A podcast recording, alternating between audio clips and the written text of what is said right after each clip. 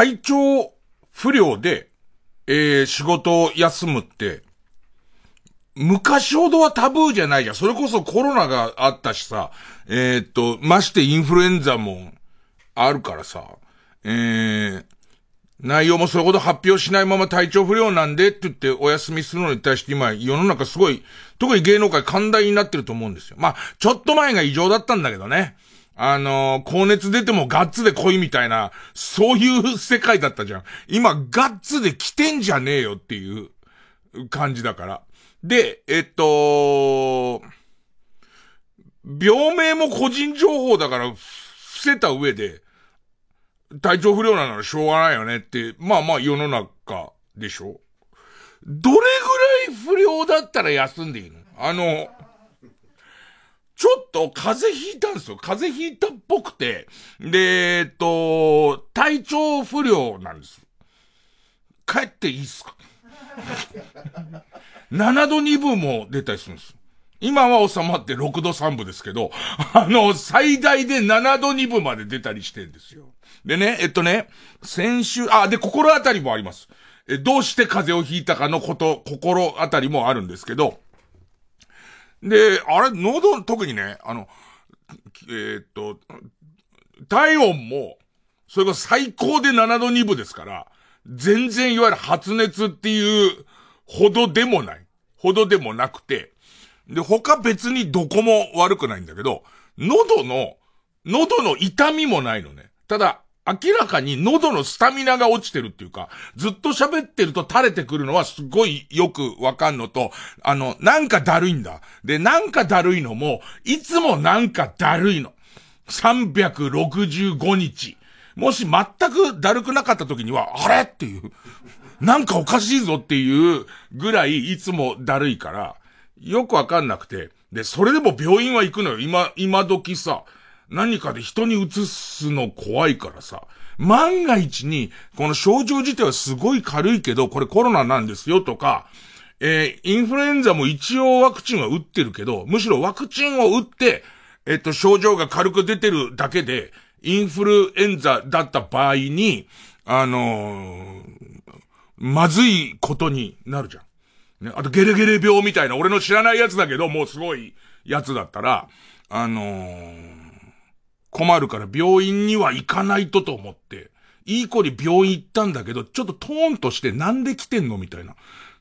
それぐらいでなん、え、どういうことみたいな。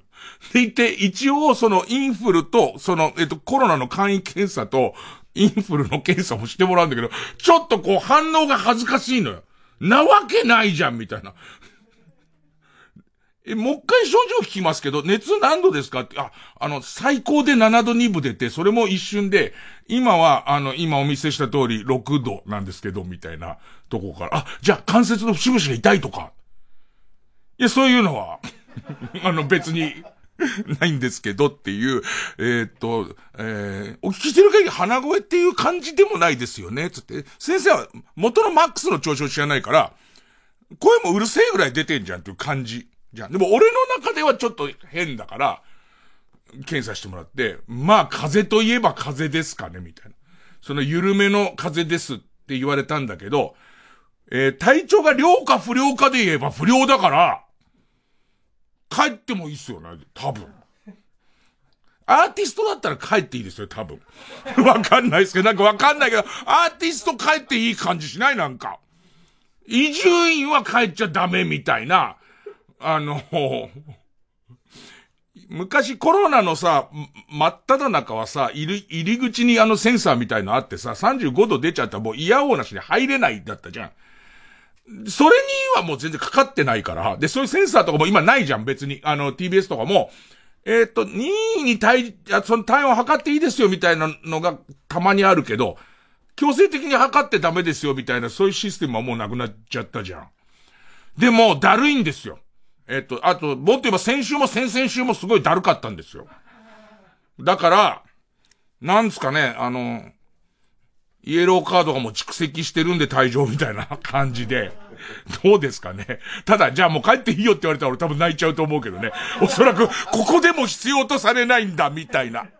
なんかあれですよね、あの、地下アイドルの中ではやや人気のメンバーの SNS で、私が引退するって言ったら嫌だと思う人返信くださいみたいな、あの感じの、あの感じのやつだけど、かまってちゃんなんですけどね。えー、ただちょっと、ちょっとだけ喉の調子悪いなっていう感じです。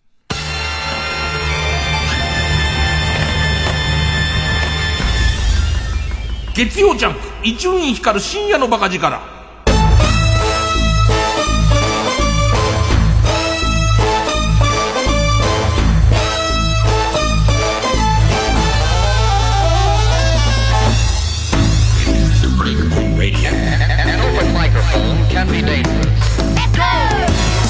まあ心当たりはあるんですけど完全な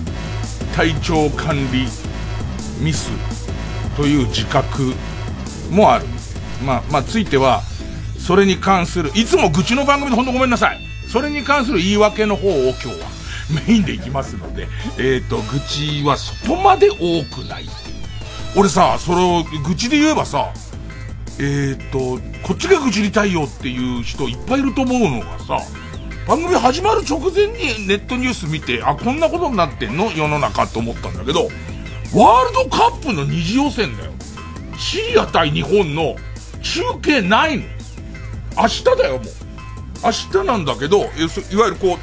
テレビの中継ないパターンってどれぐらい正確かわかんないけど、自分の中では、えー、っと、前のカタールのワールドカップに日本出ますよっていうのが決まる予選の試合を、テレビが中継しないで、しないっていうか多分、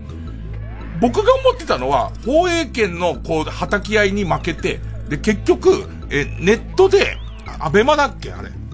えー、っと、 DAZN だっけ DAZN は中継するけど、テレビはどこも手出せないみたいのがあった時に、こんなこと、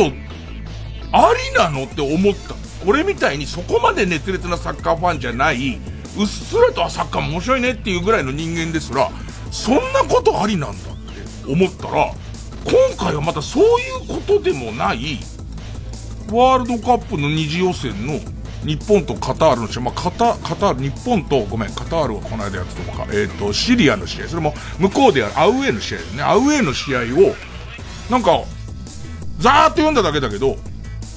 放映権が猛烈に高いっていうことでもないようなニュアンスが書いてあって、11月の頭ぐらいになってから急に、えー、と、サッカーやる時間変えますよ、つって。お父さん帰ってくる日だから、つって。えー、っと、遊ぼうって言ってたけど、お父さんが遠洋漁業から急に帰ってくることになったから、今日は遊べないみたいなことだと思うの。それの規模の大きめのやつだと思うんだけど、その、要は急に、放送時間とか試合時間が変わっちゃったから、そうそう、それにテレビとかが対応していくと、放送時間が夜の、まあ、えっと、12時前後ぐらい、深夜の12時前後になりますよと。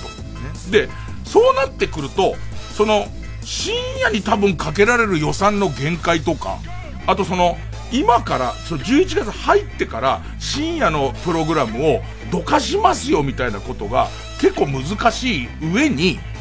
その放映権を、そのシリアのそのサッカー協会から買って持ってる人も、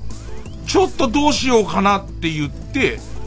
なんかだから、サッカー、日本のサッカーの偉い人は、マネーゲームみたいには乗らないっつってるってことは、ここに釣り上げもあると思うんだけど、の、なんだかんだで、だって明日の11時45分とかでしょ結構。もう24時間切ってる状態で、サッカー、やらな、やるかどうかわかんない俺の希望的な監督で、なんかやらなそう、みたいな。それはネットでも、地上波でも。だから、まさかのもう押しも押されもせぬ大人気コンテンツで、俺のイメージよ。俺のイメージで、サッカー詳しい人ごめんね。ちょっとデスジャバるようで申し訳ないけど、今日本代表強くなってきて面白いんじゃないの？すごい。日本代表強いじゃん。みんななんかこう、日本代表、日本代表を強い強い言ってるこのさなかに。で、これもわかんないのは、すごい何十億円みたいな話ではないっぽいよね。二次予選で。だから、その、1億円とかそういう単位のことで揉めてるみたいなこと書いてあって、誰かいないの？この中継の提供は俺ですみたいな。1億円ってさ、なんとかなる額だよ。なんと、お金持ちいっぱいいるじゃん。なんとかなる額じゃん、絶対に。ね。もしだよ。みん、みんなでなんとかして深夜のバカ力が勝ったってなったらすごい。まあでもそうか、一応右から左に出てくる額ではないものの、ねえ、それ10億円とか、まあ、まあ、そこに多分俺たちが思うのとちょっと違う、中継権がこれぐらいで今から対応してこうやってああやってってやっていくと、その額面では全然済まなかったりとか、じゃあ1億で買いましょうって言うと、それはダメですみたいなこととかも出てくんだと思うけど、なんかさ、えっ、ー、と、いるじゃん、なんか、あの、金持ちのおじいちゃんとか。急に生前葬みたいのの CM 作って、で、で、やるとかすれば、奥出せる人、もちろんね、不況ですよ、不況ですし、円安ですけど、この日本に奥出せる人は、まあまあいて、今この段階で、じゃあ、じゃあ俺なんとかしますよって言ったら、その人すごい人気出るような気がするけど、ダメなのかね？芸能人とかのサッカーファンの人で、なんとかな、ただ、これまたおいそれと一般の人がで提供したりできないんでしょきっと。おいそれと、俺お金あるんで、つって。1円玉数えるの時間かかるけど、多分あると思うよっていう。ペットボトルに3本あるから1億ぐらいあると思う。だって小6の時からずっとやってんだから、つって。で、えっと、愛は地球を救う行き損なってる分があるから、多分1億はな、2リットルのペットボトルに3本あるからなるよみたいな人もいると思うんだけど、ちょっと自分からしてみたら、ワールドカップの第二次予選の中継が今までは金で引っ叩かれてテレビができないって言うんだって、俺はどうかなって思ってたけど、もうもはやその、もうど、どこからも見れない、ないの、ちょっとびっくり。なんか、ね、ええー、じゃあ、そんな曲です。1曲目、えー、吉川佳代子さんで、夢は、吉沢佳代子さんで、夢はアパート。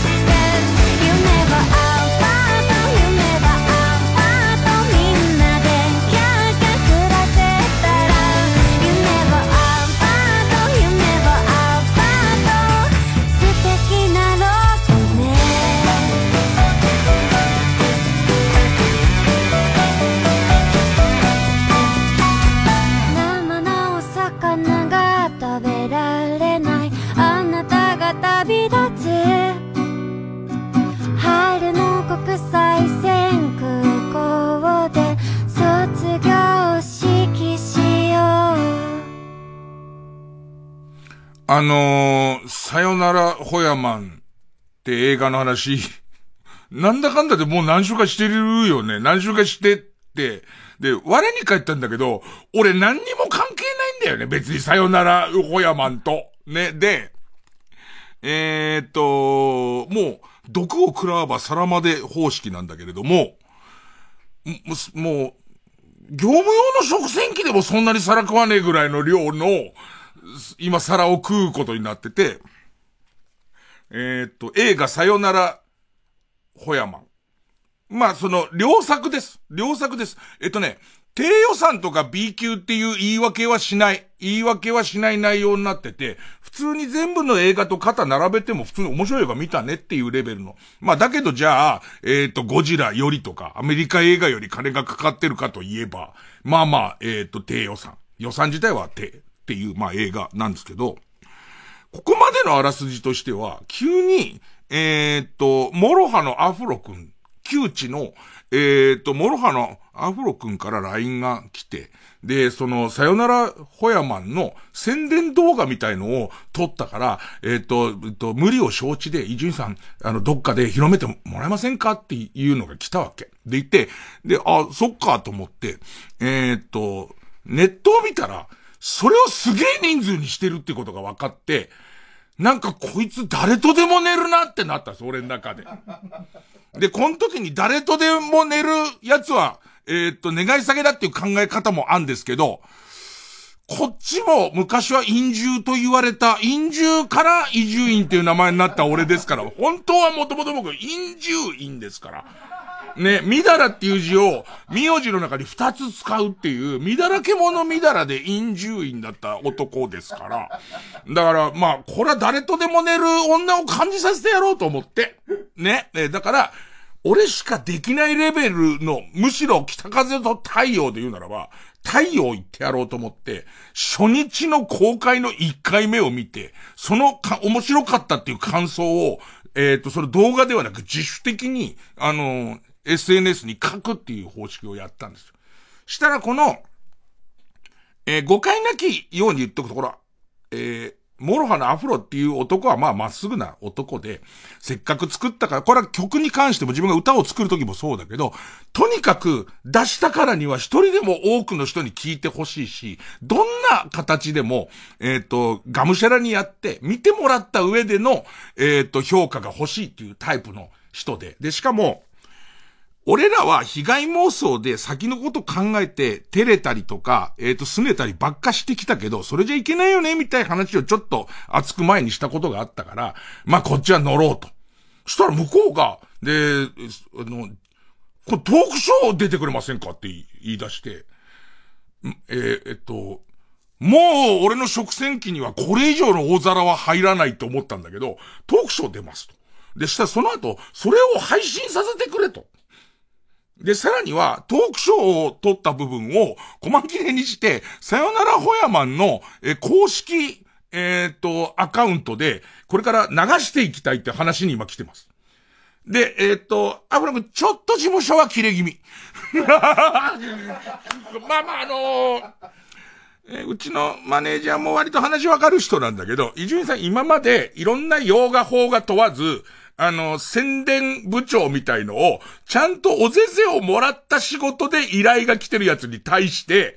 見てないうちは無理とか、ね、えっ、ー、と、あんまり俺の好みの映画じゃないからやりたくないって、今までわがままをずっと言ってきましたよねっていう。ね。でいて、結果面白かったから宣伝したいはわかるんですけど、無料でやるのは、ちょっとここまでじゃないですかっていう域に差し掛かってるんです。でいて、えー、っと、そのトークショーの時に、あの、詐称ですけどギャランティーをお支払いしますって。ね。少なくともその行き帰る、吉祥じゃまあまあ遠いんだけど、俺の家からは。行き帰りのタクシー代になるぐらいはお出ししますって言われたけど、ここも北風と太陽とか、冗談じゃねえよ、つって。ね。俺のギャラなんていうのは、もう、0か100万だっつって。ね。で、誠意の分だけ、無料招待券をくれ。ね、すごくない？俺のこの懐の深さ。ね。あのー、あの、後輩と風呂入るときにさ、あの、前を隠さないで入るんだけど、ロッカールームの陰で、チンチンを甘いじりしてるタイプの俺じゃん。なんかど、あの、なんそのままのじゃなく、ちゃんと一旦剥いて甘いじりして、トトトトってやった上で、俺は別に隠しませんけども、で入ってくるタイプの俺じゃん。本当に隠さないやつと隠すタイプの、どちらよりも小さい男っていう。ね、えなんでしょうね、その、あの、銭の話じゃねえんだよっていう、そのデカさを見せたいわけ。デカさを見せたいんだけど、ちょっとドキドキしてるわけ。こっち側からしてみたら。ね。でいていただけたのが、ムービーチケット10枚でございます。ムービーチケット10枚いただいて、で、えー、っと、あのー、金券屋に売るのは禁止されましたが、番組ではプレゼントしていいらしいので、あのー、珍しく番組でプレゼントあります。でいて、俺このムービーチケットってのはどことどこで使えるのかあんまよくわかんないんだけど、えっとね、公開終わったとこもあるんですよ。最初に公開したところは。だけど、ちょっと拡大公開でいろんな公開になったりとか、地方は、俺、鹿児島の番組でもさ、ホヤマンの告知してんだよ。なんか、その、鹿児島のなんとかっていう上映館で、12月何日からやってますよって、ちょっと、もう一回冷静になるね。俺出てないし、関係ないじゃん。普通さ、鹿児島の長いラジオ終わってさ、それじゃ最後に何かありますかって言われてさ、えーと、あの、さよならホヤマンっていう映画がって言ってんじゃん。出てるやつの言い草じゃん。しかもさ、ああいういい映画っていうのは見た人はやっぱ自分のものとしてすごく楽しむのと、俺はホヤマンのいいところは、監督は新人さんなんだけど、考えてるのか本能的にそういうことが分かってる人なのか分かんないけど、伏線が全部回収されないっていうか、ちゃんとそれなりに、あれはああいうことなんだろうなってそれぞれが思って持ち帰るようなこと結構あるんですよ。で、だから、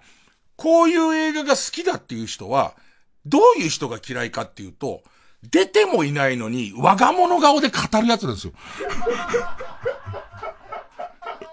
嫌じゃん。ちょっと想像して自分のすごい好きで見っけてさ、別に大々的に公開されてる映画でもないのにさ、いち早く見てさ、自分の中の解釈で面白さを味わったものをさ、それは主演のアフロ君とか監督とか、ヒロインのそのクレシロさん、クレシロクミさんとかが言うのは別にいいじゃん。お前何っていう？そのわかんないけど俺、これあまりに好きで3回目見に来たらトークショーやってて、お前何真ん中でなんか出てたみてえな感じの話になってんの？みたいな、やつ。だから俺にプラスはない。全くないんだけど、まあまあもう、もう毒、毒と皿の関係で言うともう多分食える限り食ったかなと。後で、じゃあ、ケツの方でどういう形で、まあ今急に言い出してディレクターの金子もびっくりしてるんで、あの、さよならホ、ホヤマンのチケットプレゼントと、まあこれ CM 行ってからの方がいいんだろうけど、例の、えっ、ー、と、ほ、ほやく、ほやを、ほやマンの中で、ほやを食うシーンがあるんですよ。その、クレシロクミさんが、ほやを食うシーンがあるんですけど、俺はここのシーンが、俺じゃないわ。えっと、ディレクターの金子があのシーンがエロいって言って聞かないわけ。ほや食うだけだよ。海産物食うだけのシーンが、もうエロいエロい。もう肉棒をギンギンに立てながら、もうなんかあの、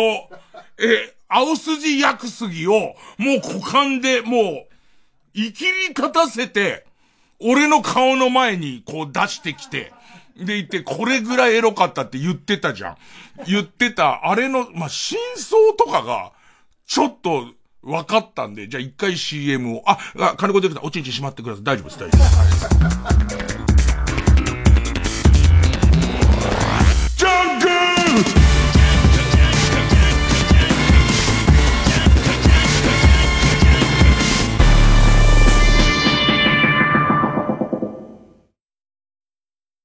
TBS ラジオ JUNK。この時間は小学館マルハニチロ他各社の提供でお送りします。あの大人気漫画の続編が32年ぶりに完全新作で登場。うっちゃれ五所川原粘り腰編コミックス発売中。大相撲へと舞台を移した五所川原の前に横綱多門が立ちはだかる。小学館イブ・サンローランの歴史。それはファッションの歴史。モードの帝王没後日本初の大回顧展。TBS ラジオ公演イブ・サンローラン展時を超えるスタイル。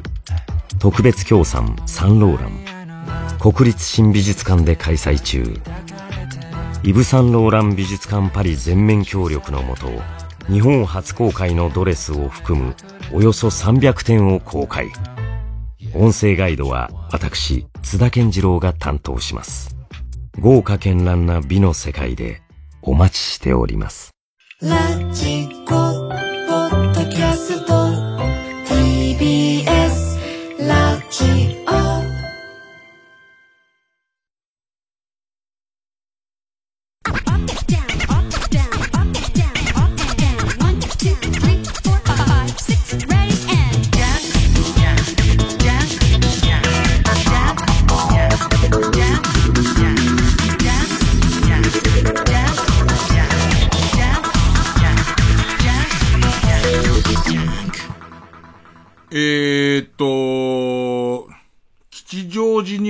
アップリンク吉祥寺つったかな？割とこう両作の映画を集めて公開してる映画館で、えー、さよならホヤマン上映してて、まだやってっかな？微妙なとこだと思うんだけど、ちょっと調べて。で、その、アップリンク吉祥寺の最終上映が、1、2回しかやってないんだけど、夜の上映が終わった後、おまけでその30分間、えー、さよならホヤマンのトークショーをやりますと。で、その1日に出してもらったんだけど、メンバーが、それこそその、えっ、ー、と、主演のアフロ君がいて、あと監督がいて、で、監督これ撮ったの1本目なんだって。で、監督がいて、でいて、えっ、ー、と、ここに、クレシロクミさんも、いらっしゃってて、なんだろうね、えっと、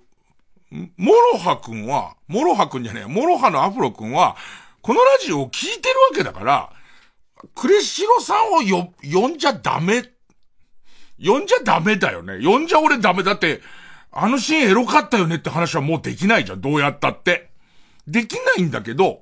なんか雰囲気として来てくれてる、そのお客さんは伊集院のラジオ聞きましたって人も多くて、聞かざるを得ないみたいな。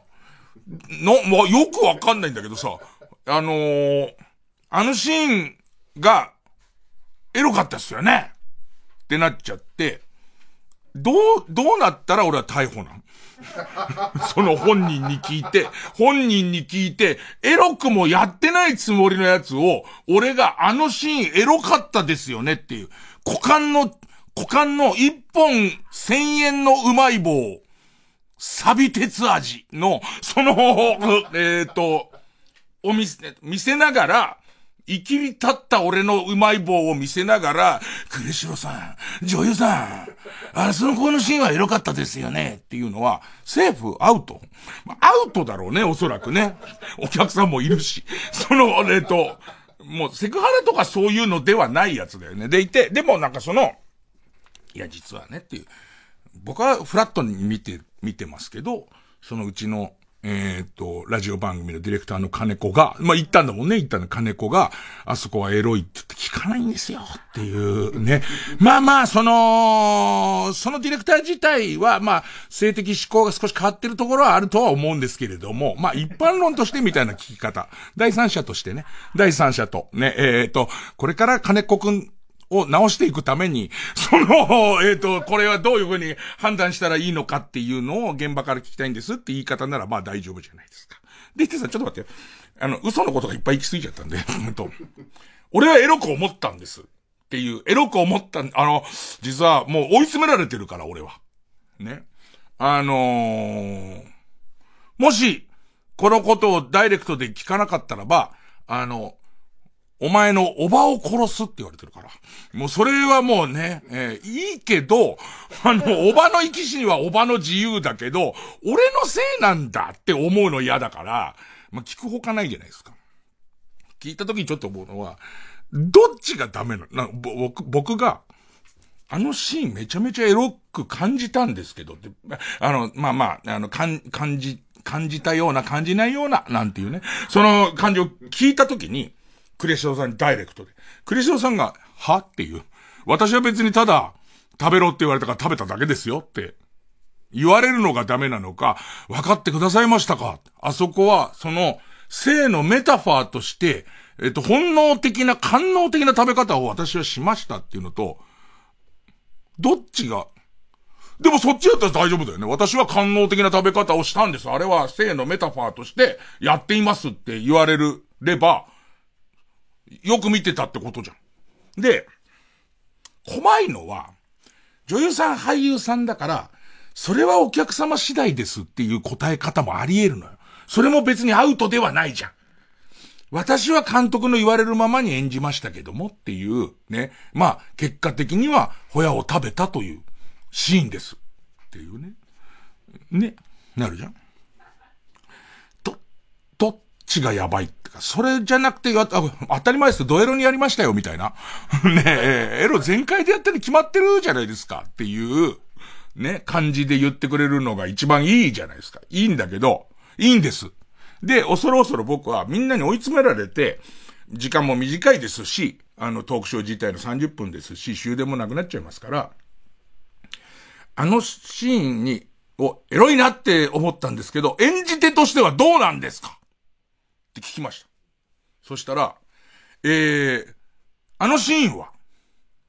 えー、ホヤを食べるというシーンです。以上。ああ、もう、回る、回るよ、時代は回るですよ。もう、ゆっくりで、時の流れを止めての方か。そっちか。中島みゆき違いを言っちゃいましたけど。もうこっちも、往生際が悪いから、監督いたから、監督にどう、いやいやいやいや、それは、まあ女優さんとしては、まあ結果的にあれは、えー、シーン何十なの、何、カットいくつ、ホヤを食べる。主人公、えっ、ー、と、ヒロインホヤを食べるのシーンっていうのは分かりました。分かりましたけどっていう、監督の思いを聞きたいと。監督はどうだ、例えばこう、台本にいやらしくとか書いてあったら、それは逆転勝訴ですよ。こっちの。ね。監督に、いや、監督の方から、その、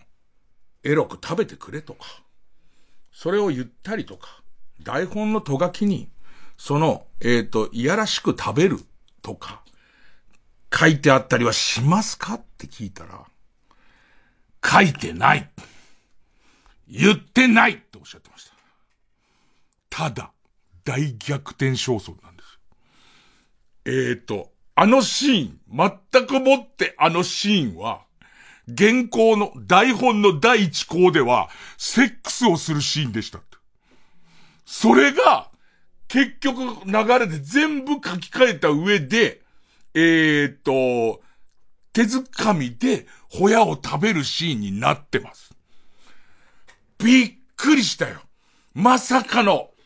あの厳しい顔してた陪審員たちが、全員僕を無罪だと言ったあの瞬間ですよ。僕の弁護団が、ね、あの、老弁護士が、俺の中にいる老弁護士が、肩をポンポンって叩きながら、やりましたねって言った瞬間です。もともとは、エッチなシーンだった。もともとはエッチなシーンだったやつを、そういう、またエッチなシーンにすれば映画の基準も変わるし、流れからエッチなことをエッチなまま書くのは違うだろうっていうこともあり、で、もちろんそれがダイレクトに変わったっていうよりは、うよ曲折して、あのシーンではエッチを連想してもいい。かなり強く連想しても大丈夫シーンとして、えー、っと、作られている。ただここ大事なところで、みんなのものだから、みんなのものだから、全員が全員、あれを、あの、エロく見るかっていうとそういうことではないっていう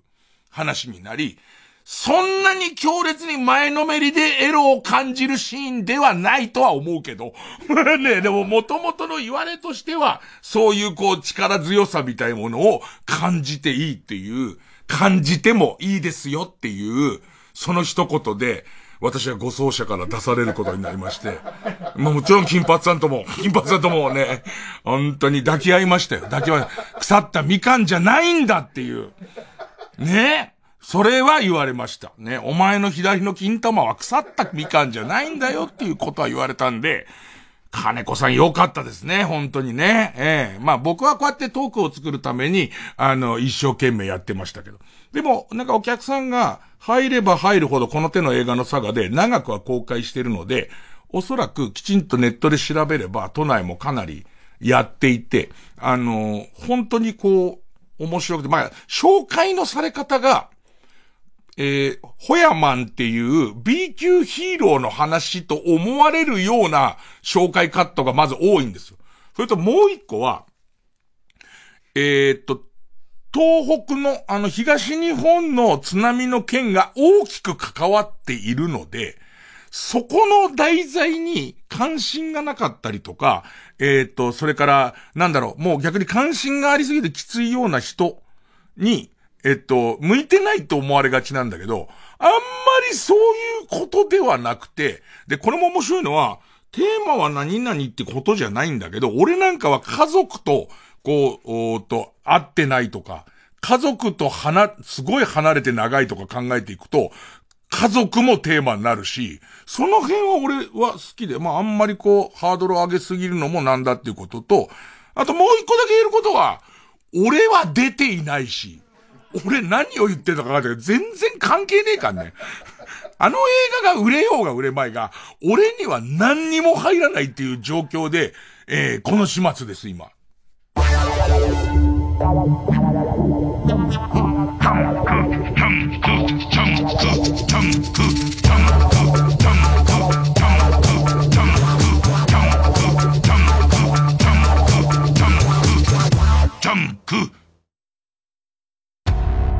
バナナ山のふもと湧き出る湯を求める行列。手にしたお椀に湯を注ぐ人々の謎とは？次回「パイレーツマルハニチーロ」フリーズドライ。味噌汁も雑炊も染み渡るうまさ。小腹がパラダイス。マルハニチロ。ジュジュ東京ドーム公演開催決定。TBS ラジオ公演。ソニー銀行プレゼンツジュジュ園スーパーライブスナックジュジュ東京ドーム店。ママがジュジュ20周年を盛大にお祝い。人よ限りの大人の歌謡祭。来年2月世界最大前代未聞のスナックが開店。昭和歌謡の名曲でママが皆様をおもてなし。スナックジュジュ東京ドーム店。開催は来年2月17日土曜日。詳しくはジュジュ公式ホームページまで。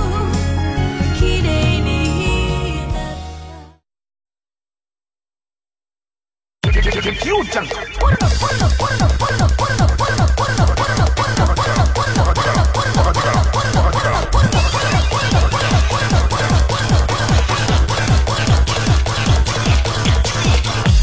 る深夜のバカ力。ここで花輪の入咲誇れ埼玉をお聴きください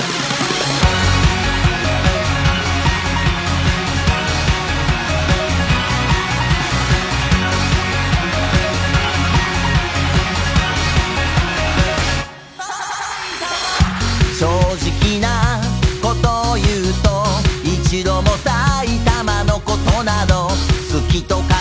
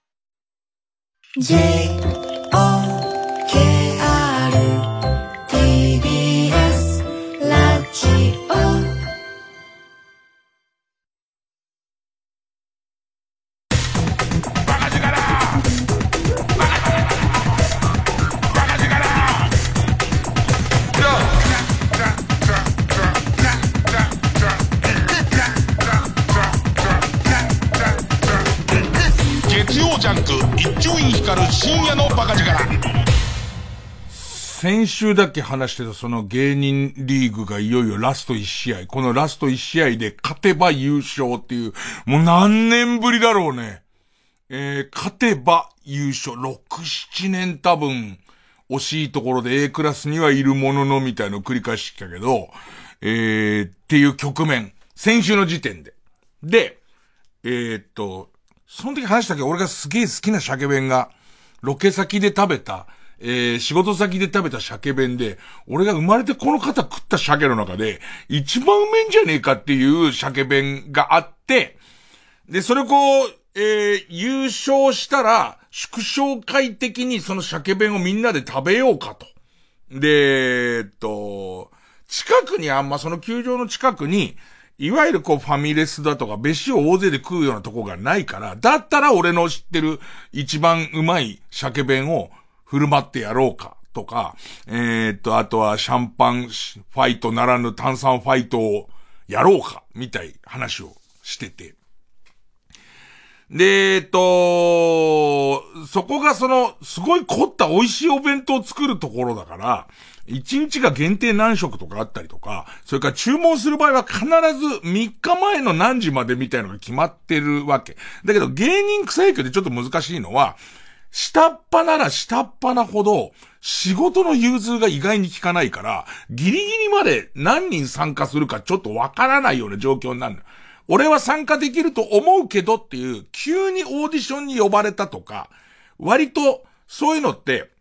ある程度、ある程度タレントの格が上がってくると、ちょっとその時間無理って言えたりとか、急に変更されてもっていう、えー、ことも毅然と言える格になってくるとできるんだけど、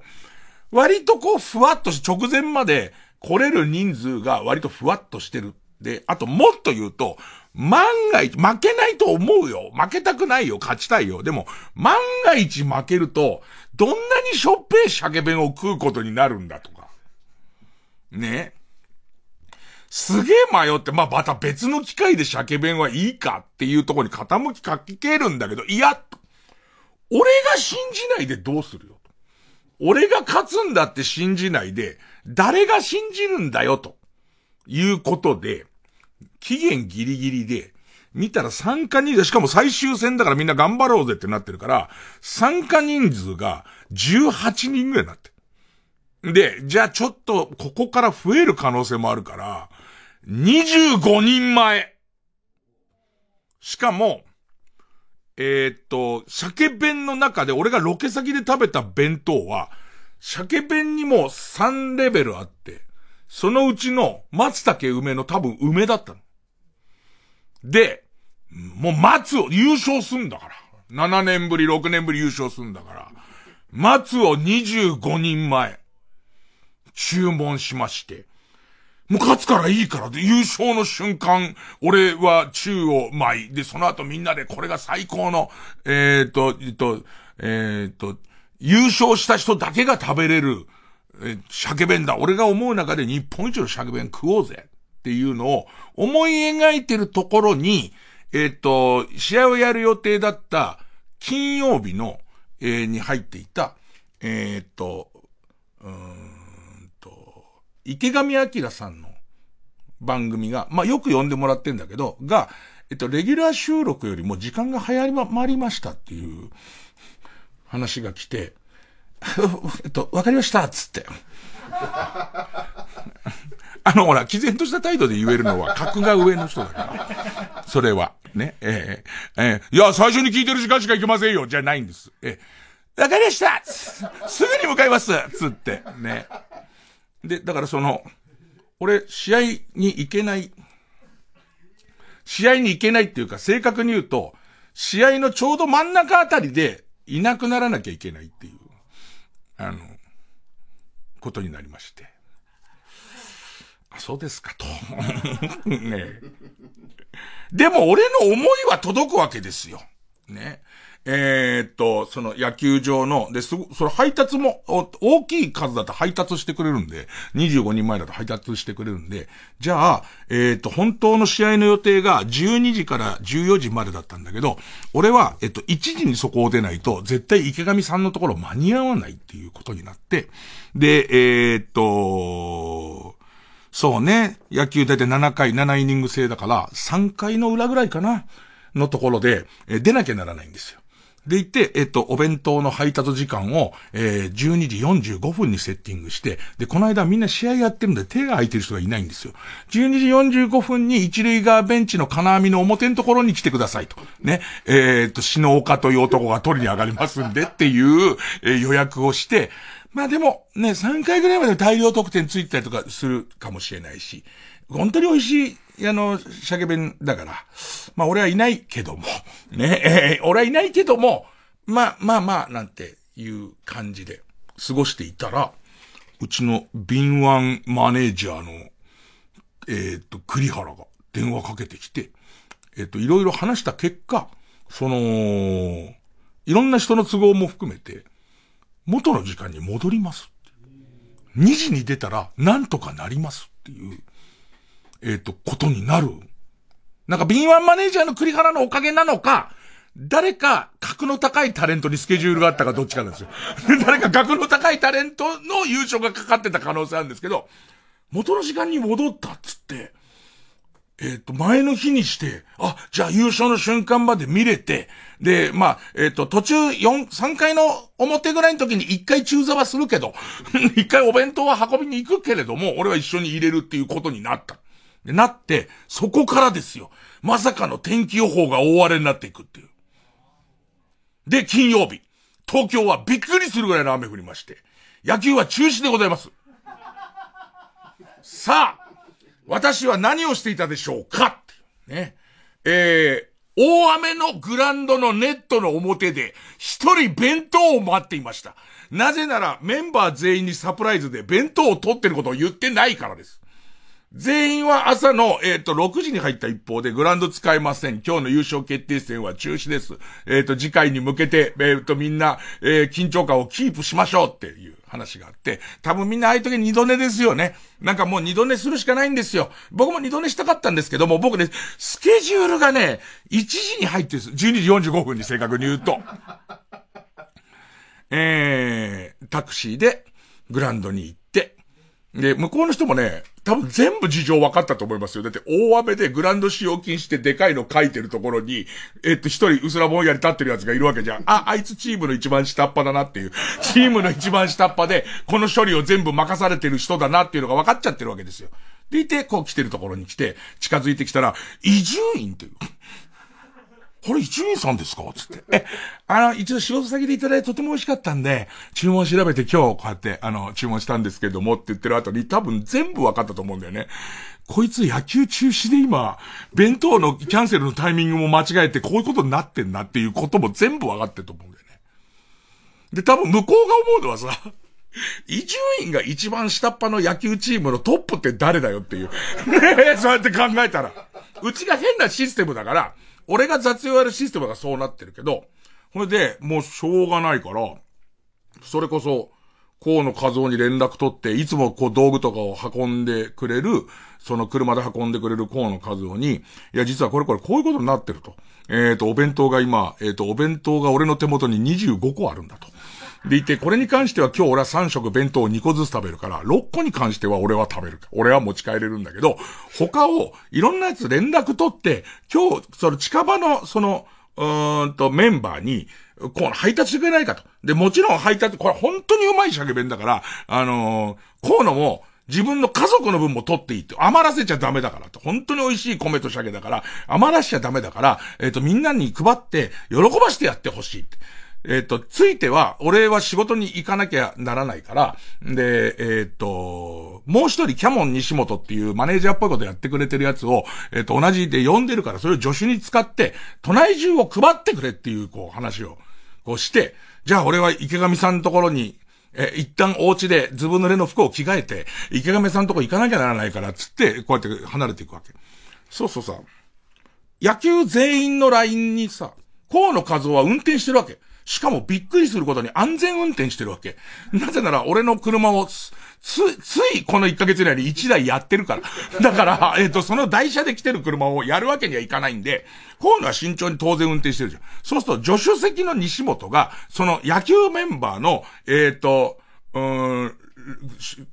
ライン、グループラインに、こう、いろんなメッセージを送ってんの、俺にも見えるじゃん。で、西本はなんかよくわかってなくて、余ってる弁当を引き取ってくれる方募集みたいな書いてある伊集院さんが弁当を余らせて困っていますって書いてあるのね。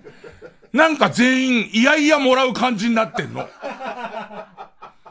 違くない？違くない？さすがにそれは俺、かわいそすぎるじゃんと思って、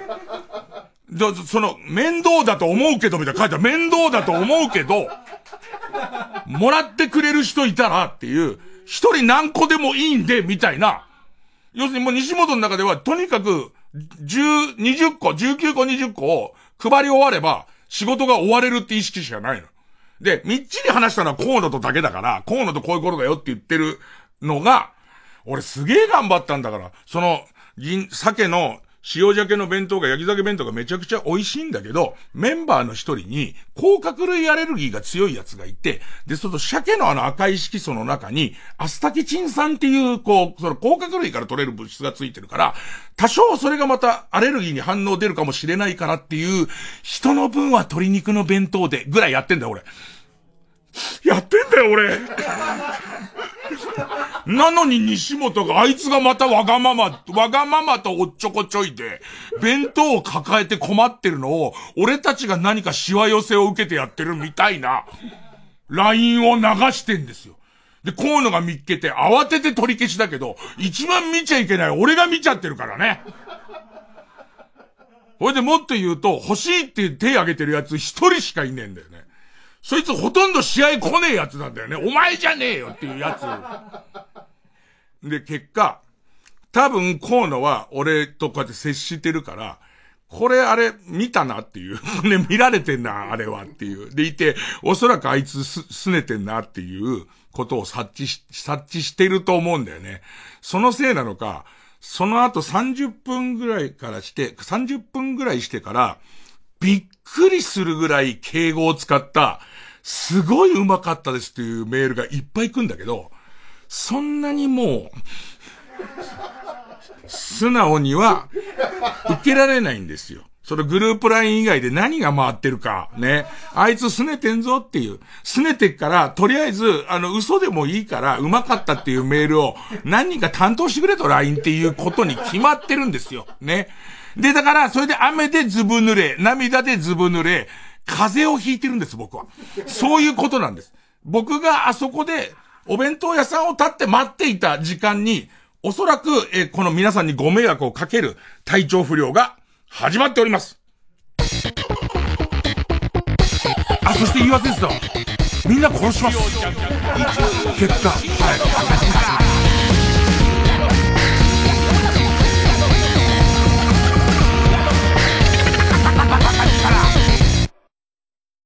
あれなんだったっけ？ロック、ファンクからアカペラまで。幅広い音楽性で注目のウルトラスシファイヤーワンマンライブ決定。TBS ラジオ公演。ウルスシーザラストライブ2023絶対に埋めたい箱が代官山にある。12月23日土曜日午後5時30分開演。場所は代官山ユニット。通常チケット3500円で好評販売中。またウルトラスシファイヤーのライブを初めて見る方向けにお得なチケットもあります。詳しくは TBS ラジオホームページのイベント情報またはディスクガレージまで。成瀬ここみです。いよいよ今月26日ファームス秋葉原でフルルンハニートラップ復活祭が開催されます。ゲストは昼公演が女性お笑い芸人今野ブルマさん。夜公演は女性お笑いコンビ小田上田さん。配信チケットも販売中。詳しくは TBS ラジオイベント情報まで。ャストで TBS ラジオ TBS ラジオジャンクこの時間は小学館マルハニチロ他各社の提供でお送りしました。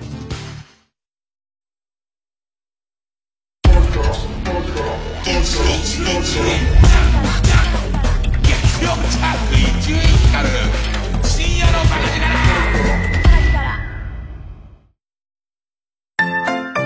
コネクト火曜日の午後4時からは、デカミとレンゲのそのご意見いただきます。心がちょっと動き出すような瞬間、言語化未満の心の動きをブギウギと呼んでまして、メールを大募集しています。不思議な心の動き、ブギウギの正体とは、些細なことでも結構ですので、送ってみてください。知り合いでスポーツジムに通うからといって、電動アシスト付き自転車を買ったやつがいたんですよ。なーにブギウギするなそんな時は黙って番組にメール、コネクトにメール。伝わったかな？メールの宛先は、コネクトアットマーク tbs.co.jp。やっちまったかな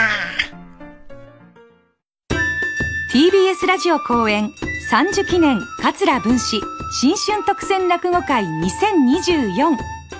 月6日7日の2日間有楽町朝日ホールで開催します。独自の視線で人生の喜びと悲哀を豊かに表現してきた桂文史の創作落語ますます磨きのかかる話芸は今や新年の風物詩。チケットは各プレイガイドで好評販売中。お問い合わせはサンライズプロモーション東京。0570-003337まで。上方落語の顔桂文史がお届けする新春恒例の特選落語会をお見逃しなく。年末恒例のフォレスタコンサート。今年は初のリクエスト企画をお届けします。TBS ラジオ公演フォレスタコンサートリクエストスペシャル in 文京は12月13日文京シビックホール大ホールで開催。詳しくは TBS ラジオのホームページイベント情報まで。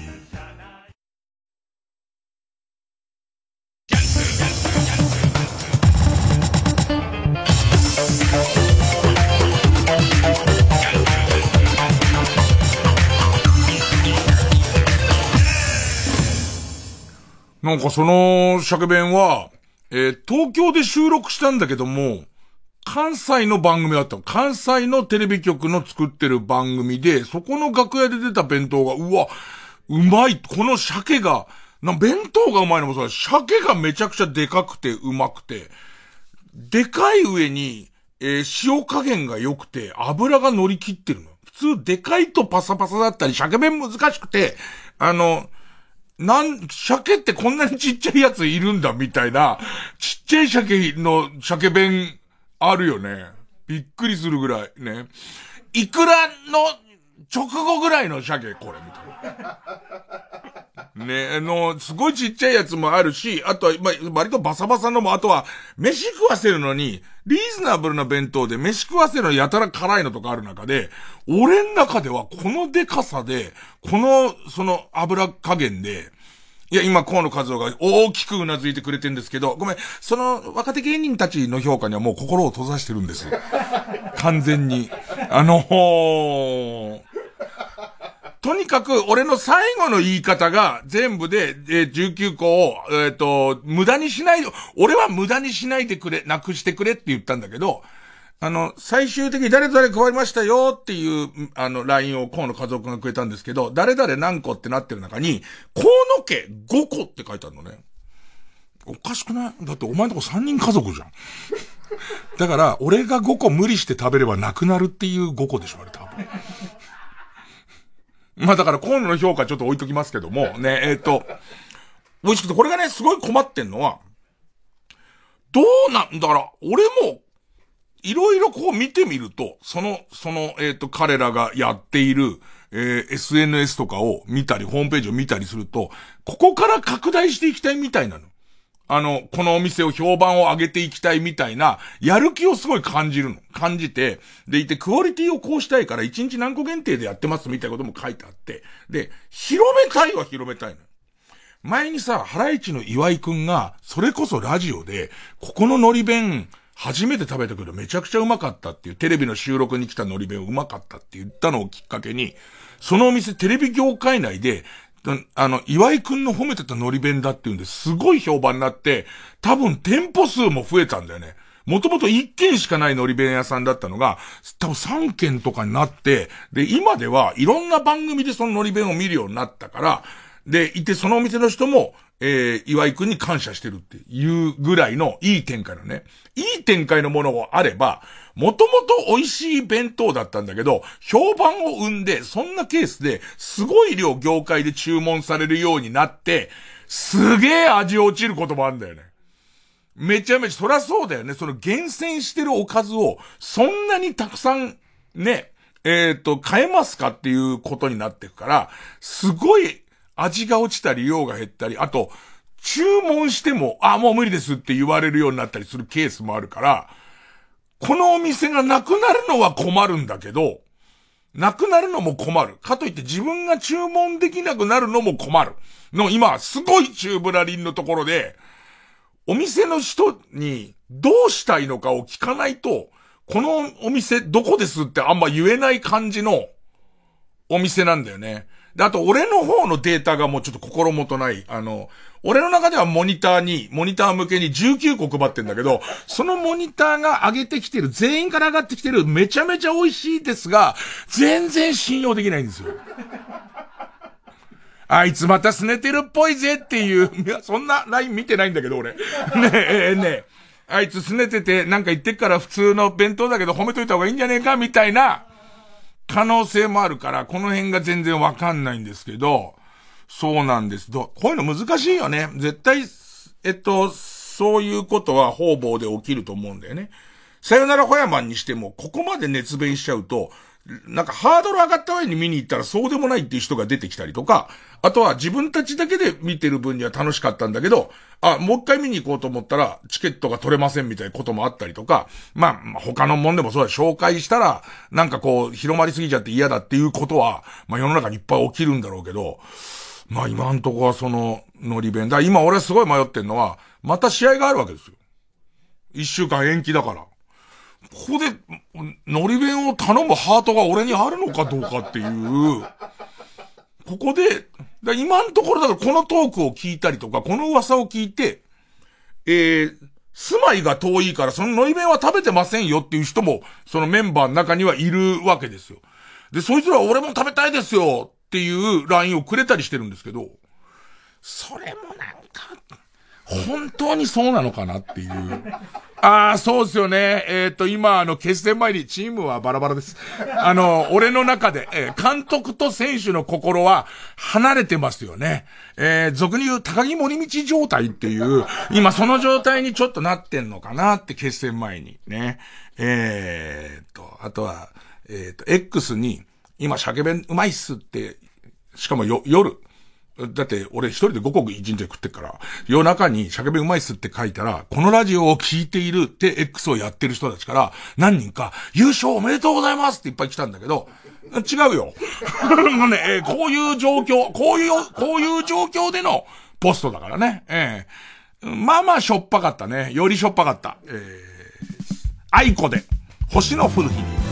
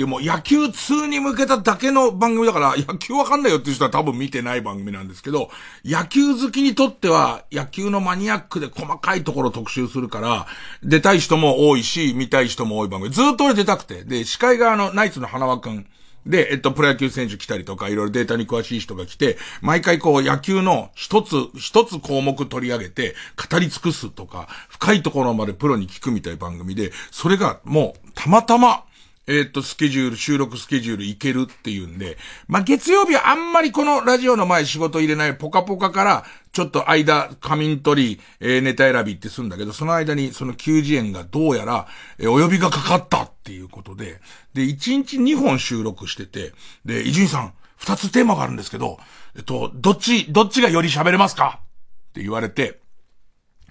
えー、っと、一つが、強殺プレイっていう。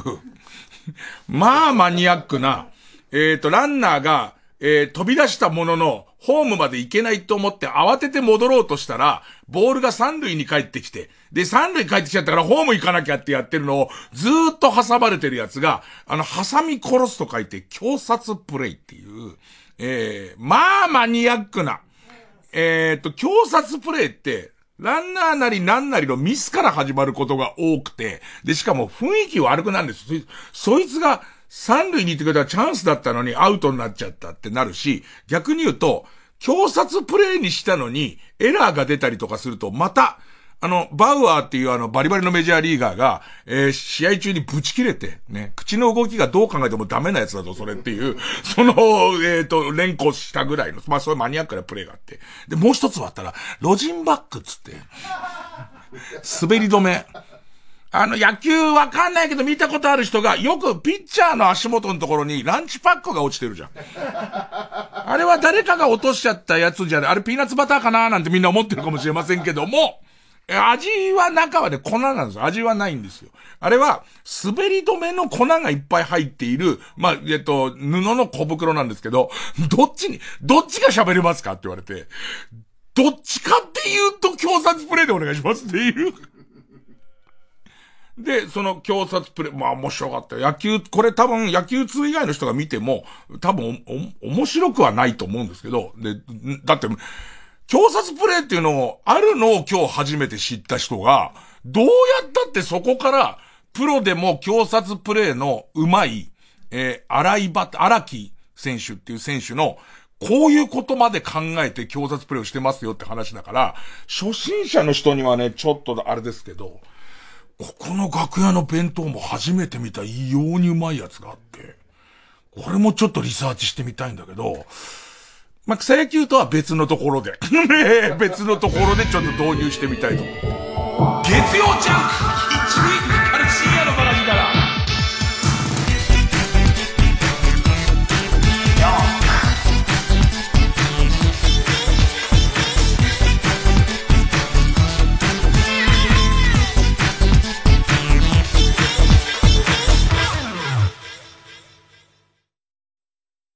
TBS ラジオ JUNK。この時間は小学館マルハニチロ他各社の提供でお送りします。人類がエイリアンとの戦争に勝利してから50年市ヶ谷すみれはある日エイリアンにさらわれ体を改造されてしまう。駆除実験台そのまま就職。すみれの運命やいかに。未曾有のガールミーツエイリアンコメディ。ー「ライライライ」第1巻好評発売中。小学館。TBS ラジオ公演林部聡コンサートツアー2023朝虹は雨夕虹は晴れ。この秋も皆様の心に彩りの虹をおかけします。11月26日日曜日神奈川県民ホール大ホールにて開催。詳しくは TBS ラジオホームページのイベント情報まで。ラジコもポッドキャスト。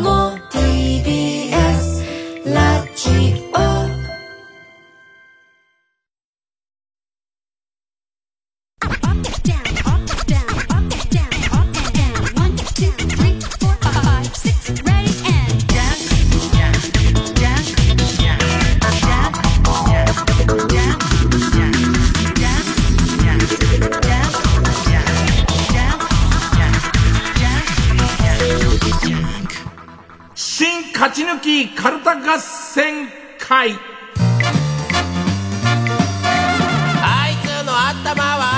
さあ、えー番組オリジナルのカルタを作ろうという新勝ち抜きカルタ合戦会です。えーこのコーナーは毎回2つのテーマのカルタが戦って、生放送で番組を聞いている皆さんからのメール投票で勝敗を決めます。で、対戦するのは前の週に勝ち抜いてきたカルタと、えー現在たくさんのテーマを同時に募集している予選ブロックの中で一番盛り上がっているチャレンジャーのカルタです。えー勝つごとに、あ行、家行、作業と進んで、負ければ予選ブロックに戻ります。和行を無事勝ち抜ければカルタは完成でゴールインです。同じ文字で3連敗するとテーマはそこで消滅です。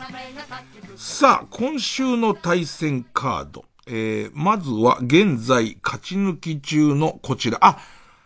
あれ、それ忘れる前に決めとこう。えっと、ホヤマンのチケット10名様を今日の投、投票の中から決めようか。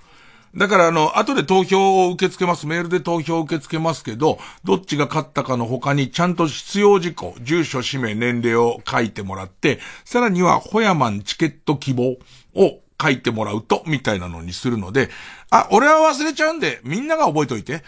基本的には。そのみんなは、びっくりすることに、スタッフとかでもないよ。君だよ。ホヤマンみたいなと思っている君だよ。ね。えー、今週の対戦カードです。まずは現在勝ち抜き中のこちらです。えー、井上桜が虫食うみたいに、あのー、井上桜ちゃんとこの間バラエティ番組一緒だったんだけど、バラエティ番組で、えっと、特集が、お米大好きっていう特集で、えっと、とにかく白米が好きなんですって特集に、俺呼ばれておかしくないじゃん。めちゃめちゃ米好きだから、好きじゃん。で、もう一人が井上桜なんだけど、それはお前、虫と両方いけんのっていう。虫と米って両方いける？みたいな。あとい、もう本当に、あ、あそこそこはオンエア見ないとだな。ほんまでっかなの、ほんまでっか TV のお米特集だから、その、えっ、と、諸説、陳説、季節も含めて、ちょっとお米を擁護しよう、みたいな回なんですよ。で、そこのゲストの枠のところに、俺と井上桜ちゃんがいて、で、桜が、もう、俺からしてみたらだよ、ね。あの、俺は俺で、お米は太らないんじゃないかみたいな説をみんなが持ってくる中で、お米好きの代表に俺がいるの大丈夫かってちょっと思うわけ。お米俺も応援したいし。ね。で、それに対して、桜は、美味しい、こう、ご飯のお供みたいのも食べるんだけど、お前のコメントは、基本コオロギ好きなやつのコメントだけど大丈夫なのかみたいな。それ心の中でずっと思ってたなあそこ使われんのかななんか最後の最後で、まあ最近こう使われないケースが多いんだけど、大体番組終わると一番最後出演者全員に、今日の番組どうでしたか？って言うわけ。言って、こうなんか、なんとなく、こう、これこれこうでしたね、みたいなことを言う、ちょっと一言言うんだけど、桜が、私農業をやってみたいって言い出したのね。さんまさんが間髪入れずに、やらんやろって言ってた。する。でも俺はさんまさんに救われたと思うよ。さんまさんは、あの、なんていうの、桜のいろんなキャラ抱え込み性を分かってるから、あ、ああいう感じの投げ捨て方になってんだなっていう。うん、ちょっとそれも、初めて食っためちゃめちゃうまい品種の米とか出てくるんで。なんか、まあ変な話、もし使われたらネタバレするようなことを言っちゃってる恩返しというか、えっ、と、罪滅ぼしのために、近いうち多分、その、ラテ、ラテランって今あんま見ねえのか。チェックしてると、ほんまでっか TV の中にそのお米の特集があるんで、そこには出してもらってます。さあ、えー、井上桜が虫食うみてえだ。なかなか這い上がれない地下アイドルや崖っぷちのアイドルたちがジャンプアップできるようなキャラを考えようというテーマの地下アイドル救済キャラトッピングカルタ。えー今週は他行まで来ています。えー対する予選ブロックから登場のカルタは今年3月に終了したタモリクラブを必要としている人たちのために、いつか番組が戻ってきたらやりそうな企画を考えようという、いつか戻ってくる日のためにタモリクラブ企画カルタ。ね。えーこちらも他行です。もちろんタモさんと同じことは全くできないんだけど、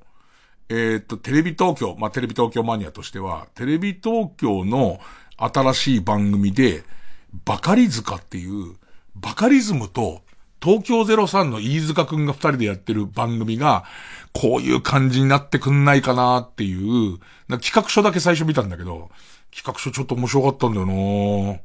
えーと、リサイクルショップに行って、えっ、と、ここにあるものの中で合体ロボを作ろうと思ったら、頭はどれかっていう会議。タモリクラブっぽいでしょ？でいて、なんか、バカリ君と飯塚君だったら面白くなりそうな感じがして。さあ、えー、ということでいきますか。えー、まずはこちらから。地下アイドル救済キャラトッピングカルタ。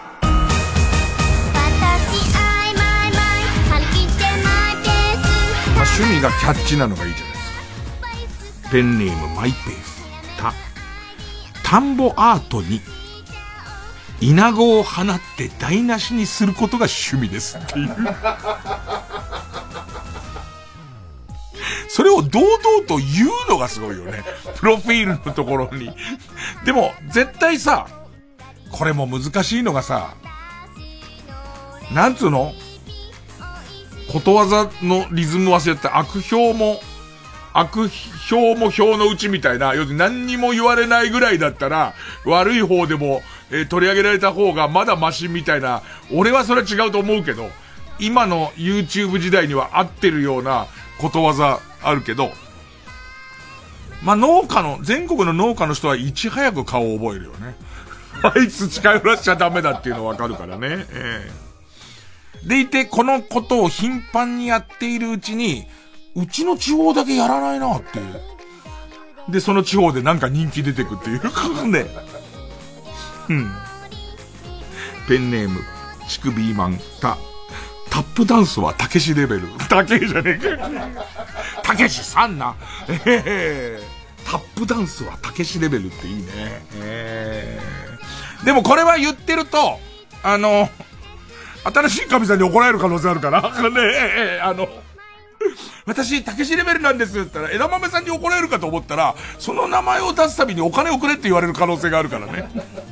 もう少し笑えばか野郎。ねえ、えー、っと、え、続いて、ペンネームふわふわポタージュ。すぐできるやつ。玉金の数でライブの動員数を毎回発表する。今日のライブには18個の玉金が来てくれました。9人じゃねえか。18個の玉金が来てくれました。すぐできるよね。すぐできるし、ずっとこう、もしかしたら評判になるかもしれませんけどね。えー、なんでしょうね。こういうこと言うやつと、こういう、例えばさ、えー、っと、 BiSH とか、それから、下手すりゃ新しい学校の、の人たちとかも、ちょっとノリとしてはさ、変なこと言うなーなんだけどさ、確実にこれじゃないよね。今日のライブには玉金が18個集まりましたじゃないよね。ドラゴンボールみたいな、ドラゴンボールみたいな言い方すんじゃねえよっていう。でもさ、3人しか来ないライブをさ、玉金、玉金が6つ集まりましたわ。なんかドラゴンボール的だね。いいね。うん。よかちょろ。ペンネームよかちょろ。た、玉こんにゃくを、玉こんにゃくをリスのようにほっぺに詰めて、機関銃のように発射できる。いや、でも絶対受けると思う。透析機みたいな感じで、毎回、歌の途中に絶対やる時があって、そいつ感想入ったら玉こんにゃく入れて、その、いろんな方向くわけじゃん。いろんな方向いて、こっちこっちってなって、その時に、それこそマトリックスで弾避けるぐらい、後ろに思いっきり沿って、っていうやつのその遠くに、すごい飛んだっていう。まさかの、だからこの子たちがすごい有名になって、武道館やるときに、アリーナ越えっていう、もう、腹筋、背筋と肺活量全部こだ、こもうやって、パーンつって、あと客席でみんなで一回撮ったやつを、またポンって出して、客席の中で回るとか、そういう、うわぁ、なんか売れる気がしてきた。すごい売れる気がしてきたよ。えー、ペンネームナックルボール。た、ダイレクトメール、DM。DM が来たことがあるサッカー選手で理想のチームを作るという暴露企画をライブでやる。そうすると、すごいいい選手とか、なんかうちは決定、決定力足んないと思ったら、フォワード中心にちょっと匂わせていくみたいな、フォワード中心にやれそうな空気を出していくみたいなのもやっていくと、な、なんだろう、サカツクの感じ。ねえっと、できたっていう、うちの日本代表できたっていう感じの。うん、うん。だから、プロ野球とかでもできるもんね。プロ野球も、なんかで、どん、どんどん、ショートいねえなーなんつって、ショートを中心に攻めていく感じのっていう、ね。坂本来たっつって。えー。ペンネームただ今日を生きる。た、だるまさんが転んだの10文字の言葉が、彼女のふるさとでは、とても放送では言えないようなとんでもなく卑猥な文言である。ああ。これもなんかライブのやつ、ライブの中間にだるまさんが転んだってやって、うちはボンさんが屁をこいたなんだよ、なんつってる時に、だるちゃんだけは言えないっていう、言え、もう本当に、あの、びっくりするようなやつ。最後の4文字がパックパク。パックパクっていう最後4文字のやつだからっていう。うん。ペンネームスズムシ食べた。た。ダイエット。まあ、お年頃ですからダイエットもするでしょう。でいて、いろんなグループにはそうやって。だって、ももクロちゃんのメンバーでもすごいダイエットしたことがいたもんね、なんか企画で。ダイエットの追い込み方が力石通るっていう。一人控室の蛇口が針金でぐるぐる、ぐるぐる巻きになってて、ほいでいて、もう頭からフードかぶって、すげえ蒸気のスチームの中にずっといるっていう。全然って、目標まであと何キロ釣ってる時に、ちょっと楽屋移してみましょうって言ったら、テレー、テレレレって、力士のテーマ、テレー、テレレレマネージャーにもらったリンゴを投げ捨てるね。ねえ。いやー、まあ俺には人気出るけどね。俺にはすごい人気出ますけど。えー、ペンネームもぎもぎ、ち、中華鍋を母乳の水圧で切断できる。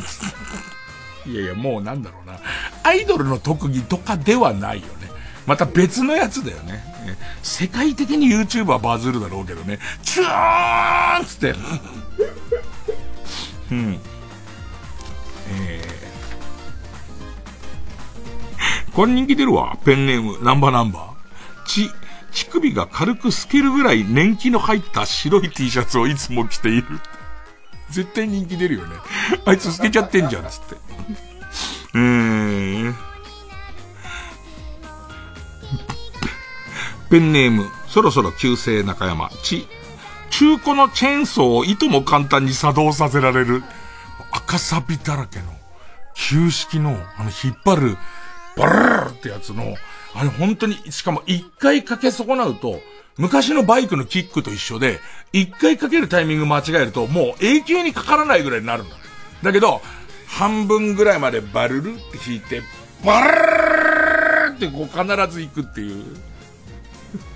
プロフィールに、どんな、どんなボロボロのチェーンソーでも一発でかけられますが、プロフィールはね。ペンネームナンバナンバー。ち、ちいたけおのお下がりのハンチングを被っているって。ああ、これ本物ですつって。これ誰にもらったと思いますか？なんて聞いてきて。ちいたけおさんのね。どういうきっかけでもらったんだろう？えー、ペンネームそろそろ旧姓中山。つ、津川雅彦のモノマネを半日以上やめません、松村くんだよ。松村くんの乗っちゃった時だよ。と、金太郎つってるから、ずっと。延々と言ってるから、金太郎つって。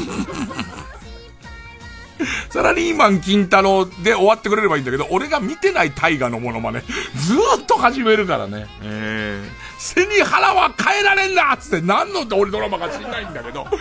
本当に津川さんが言ってんのかどうかすらわかんないけど、ねえ。えー、ペンネーム市原早とちり。て、天狗になっているアイドルに気づき、あ、天狗になっているアイドルに気づきを与える元天狗キャラ。ああ、でも重要ですよね。私もそういう時期がありましたよ、なんつって。ね。なんかこう何でももらえるものと思ってアマゾンの欲しいものリストにとてつもなく高額なものを書き始めた時に、そういうことね、私もやった っていうのを言ってくるキャラなんだろうね。えー、えー、ペンネーム、チェリマツ。天下一品を全店出禁になっている。全店だよ。あの規模を全店だよ。ペンネーム、篠田まりめっこ。て、定食屋で。ごめんね、もう一回確認しとくよ。その、アイドルの、まだ売れないアイドルの子のプロフィールとか、自己紹介とか特徴ですよ。て、定食屋で無線飲食を繰り返していた過去があるため、豊島区では街ぶらロケができない状態って。ねじろにしてたんだね。もう要注意になって、あいつだっつって。だからさ、で売れんのこの子。そのことで売れんの。だから、もやもやサマーズ出てくんだけど、こ、途中から挙動不審になってくんだろうね。最初、すごいこう、あの、高田の馬場あたりから歩いてきて、豊島区近づいてくると、急に、急に電柱の影とか隠れたりとか。これいける。これいける。ペンネーム、北あかりの目覚め。別にさ、だからってなんてことないんだけどさ。て、低層体の合鍵をライブに来てくれたファン全員に配る。すっごいドキドキしない？もう衣装として、低層体もやってて、そこに南京錠かかってんだけど、その南京錠ガッチャガチャ言わせながら踊るんだけど、それこそ、あの、腰を上下に振りながら南京錠バッチンバッチンガッチャガッチャガッチャガッチャってやるんだけど、途中から腰につけたカゴの中に入ってる南京錠の鍵をバーってみんなに巻き始めて、その南京錠の鍵があったってやれるわけでもなければ見れるわけでもないけど、でもなんかドキドキするよね。家で何度も見ちゃうよね、きっとね。その、鍵を、合鍵をね。いいんじゃん、これ。いいんじゃんじゃねえよ。いいんじゃんって言われて誰かにさ、一人でやってるからさ、ラジオを。あの、コンビだったらさ、良くないじゃんって言われるんだけど、いいんじゃんつったまま次行くよね。このラジオね。良くなくても。えー、ペンネーム、市原早とちりさん。と、所ジョージにもらったバイクを即転売した。ああ。所さんって本当に急に思いつきで、俺ナマズもらったことある。えっと、なんか所さんと、その、熱帯魚店に行くロケやった後に、そのナマズ見てて俺が欲しそうにしてたら、はいっつって。しばらく飼ってたよ、ナマズ。えー、これも絶対ウケんじゃん、ペンネームナンバナンバ。と、東京無線のドライバーが本職なので、たまに会えるアイドル。いや、絶対、絶対いけると思うよ。俺、二種面がどれぐらいで取れるのかわかんないけど、今、昔に比べると、あ、それこそさ、俺らのチームメイトの、その、タクシードライバーやりながら、選手やってる若手、若手、まあ若手でもね、もう、えっ、ー、と、ベテラン芸人が言ってたけど、あの、運転してるとさ、後ろにさ、あの、GO の、えー、モニターがあって、そこから GO の CM が流れて、大体さ、えー、っと、極楽とんぼの加藤くんが GO の社長を褒めまくってるか、えー、っと、もしくは、えー、びっくりする褒めんのよ、これが。褒めまくってるか、あとは、あの人、えっと、俳優さんがタクシーに乗り損なって困ってるっていうやつが流れてんだけど、その中に、竹野内豊さんがやってんだけど、その中に、GO はこれ GPS で管理してこういう風にやってるから、カーナビが全部ついてるから、タクシードライバーのハードルをぐっと下げましたっていう CM をずっとやってんだけど、それがベテランドライバーからするとすげえ嫌らしいよ。誰でもできるって言われてるみたいで、すげえ屈辱的だなって思って乗ってるらしいんだけど、でも、それぐらいタクシードライバーになるハードル下がってたら、何歳ぐらいで取れんだろう。二十歳そこそこで可愛いアイドルやってる子で、タクシーを、その、運転してたら絶対売れるよね。だし、あの、私まだ売れてないけど、毎回ライブ会場タクシーで来てるんです。運転してっていうギャグも。ねえ、全然いけるしね。あとだって、その子、その子の子推しだったら長距離乗ってくれるよね、絶対ね。すごい、次のツアーのツアー先ぐらいまで乗ってくれるよね、きっとね。えー、続いて。うん。ペンネーム2番線釣りと、どんぐりたけしの、どんぐりたけしの中でもマイナーなギャグを自作として堂々とやっているっていう。どんぐりたけしに見つかるまでは、もしくはどんぐりたけしの超ファンに見つかるまではいけるって踏んでんだろうね。えー、で、ある日突然、あれ？これ、あの子のギャグどんぐりたけしパクってんじゃんっていうあたりから、ネットが騒ぎ出したあたりからバレていくんだよね。えー、ペンネーム、モナカと、どんなにアンミカにポジティブパワーワードを浴びせられ、励まされても、屈強なネガティブで全てをねじ伏せることができる。アンミカがどんなパワーワード言っても、ネガティブワードで返せるところまで消化したら、いけんね。まあ、芸人でもいけんね。えー、ペンネームケイちゃんと、ドラマのベッドシーンで顔面騎乗位をする。意外、俺、その、ベッドシーン結局やんなかったけど、ドラマのベッドシーンの台本って、あんま克明に書いてなくて、とりあえずやってみようか、いつもやってる感じで見たいとこから始まる。そこでいきなり元気です。で、相手の俳優、アップブアップブってなっちゃって。うーん。いや面白いなラスト。マンボマンボ。と、ドッキリにかけられたら、リアクションよりも何よりも先に、ギャラはいくらかを聞いてくる。で私生活を取られてると思、取られてるわけで。で、私生活でなんか変なことが起きて、ドッキリってなった途端に、え、これドッキリテレビに出るギャラはなんぼやねえ、今日オフって書いてあったけど、これドッキリでなんぼやこれいや、ちょっといいんじゃないですか？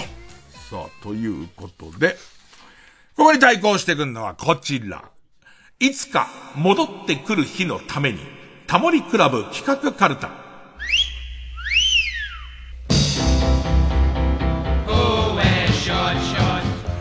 ペンネーム BJ サトル。た、食べられない魚をただただ美しく盛り付けよう。ああ、毒があったりとか、それからあと泥臭くて食べれないみたいなやつを、これ怒られんのか？今のコンプラの多少怒られそうだな。駆逐しなきゃいけない上に、毒があるから危険みたいなやつを、まあ、綺麗に、薄作りとかにして、で、結果、これポン酢ともみじおろしで言ったらうまそうですよね。いえ、これ食べられませんけどっていうやつができていく。え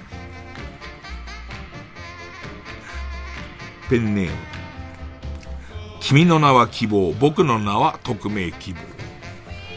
た、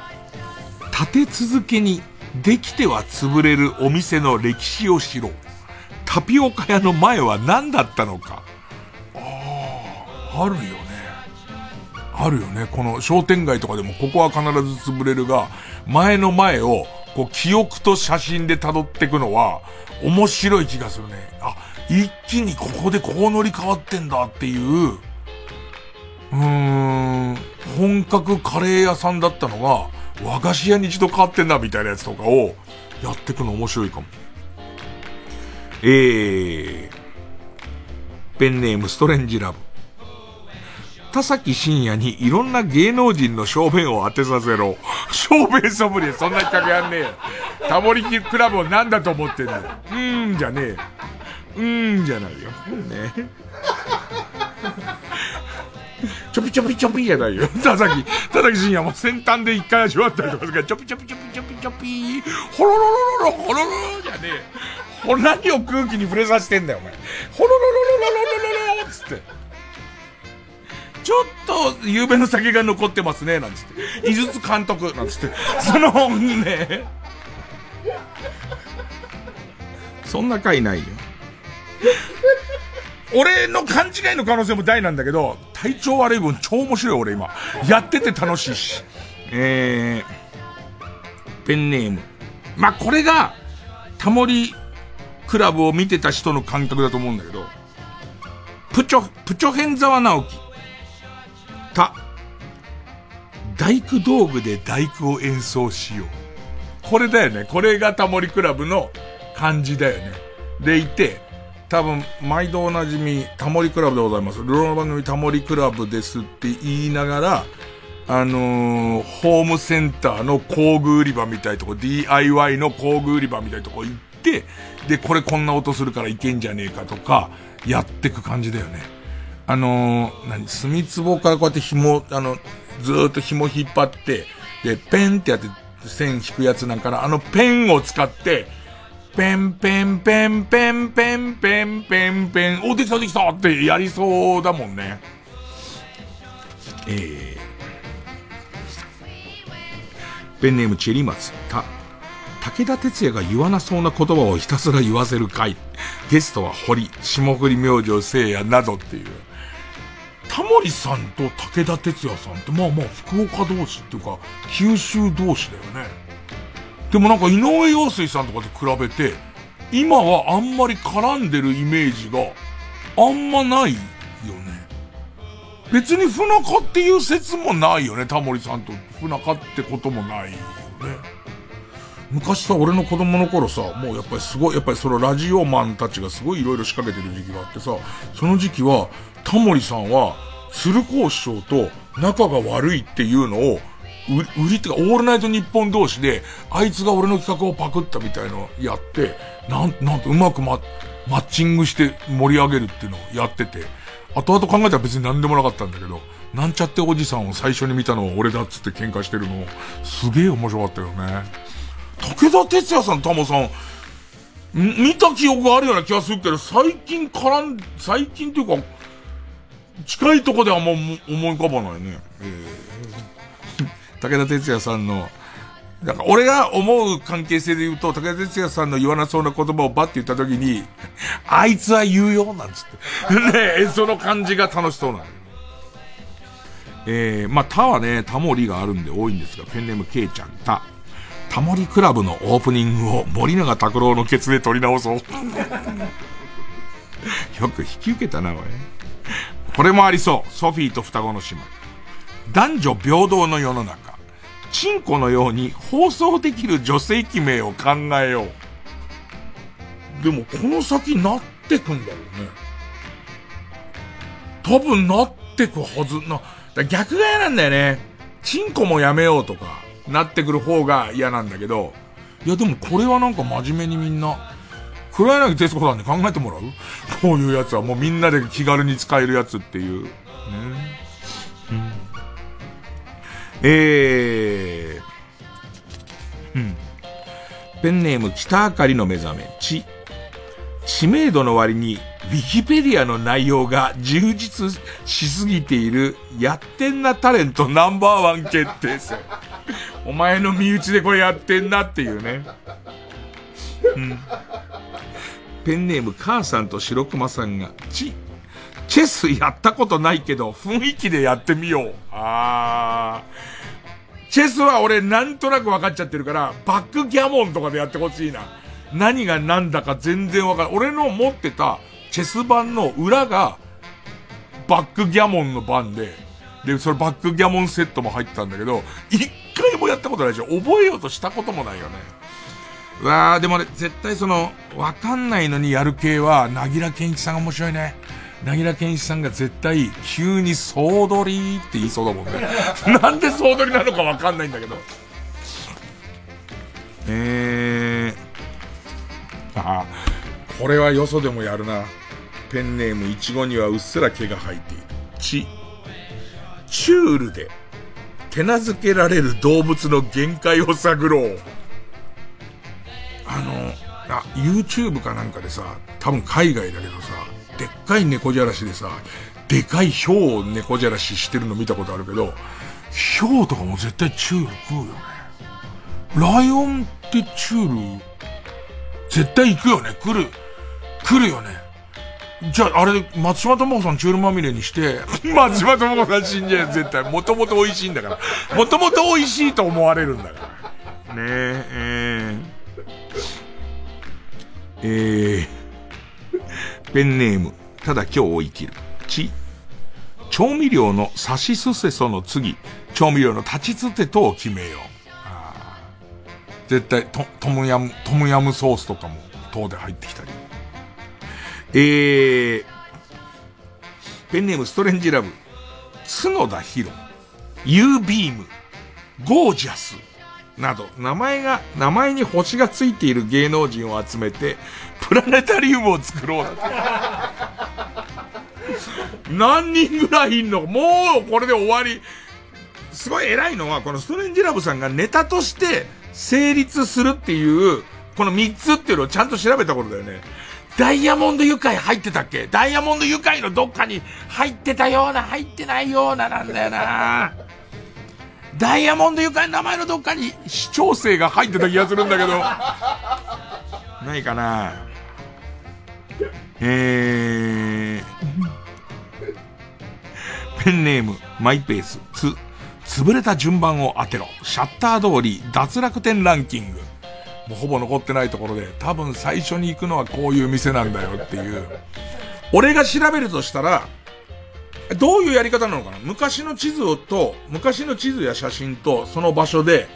ここじゃねえかなっていう、多分立地的なものはあるけど、僕の経験から言うと、同じ種類の店3点あるうちの1個が潰れるね。わかりやすいのは、青果店とかが3つあるときに、その青果店の中で他との距離感みたいなやつで潰れてったりとか、これ楽しそうだなええー、で、タモさんが、ここは潰れるよ、とか、まだやってますなんつってね。うん、えー、ガラハ軍曹、ペンネームガラハ軍曹って、天下よさらば貧乏芸人が工夫を凝らして、凝らした手作りオナホールお披露目会。あー、でもなんか、オナホールにすごいお金かける会とかありそうだよね。あの、本来は、こう、この樹脂が一番しっとり感があるんだけど、例えば、割とそのエビデンスとしては、このゲルが一番水を含有することができるっていうものなんだけど、値段的にちょっと普通のオナホールには使えませんよと。えー、ペンネームマイペース、マイペースさん、うまいなこれ。で、手抜き工事の限界に挑戦。一日だけしか持たないログハウスを作ってみよう。これ命がけだけど、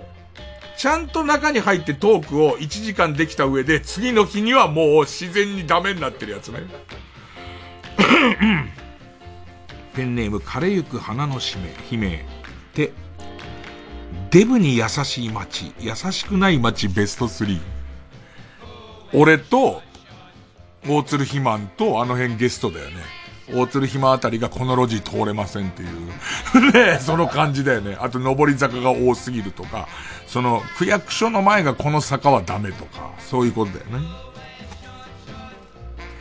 えー、ペンネーム、ガラハ軍曹と、所ジョージに憧れてる一般人グランプリ。あー、自分のお家の車庫をなんとかベースってもう呼んじゃってるよね。だからやっぱりその資金規模が違うからね。えー、えー、と、これもありそうだな。復活希望さん。ペンネーム復活希望。東京の絶滅危惧種。コンドームの自動販売機を探そう。たまにあるよね。あ、なんか入ってんのかな乾電池の自動販売機と、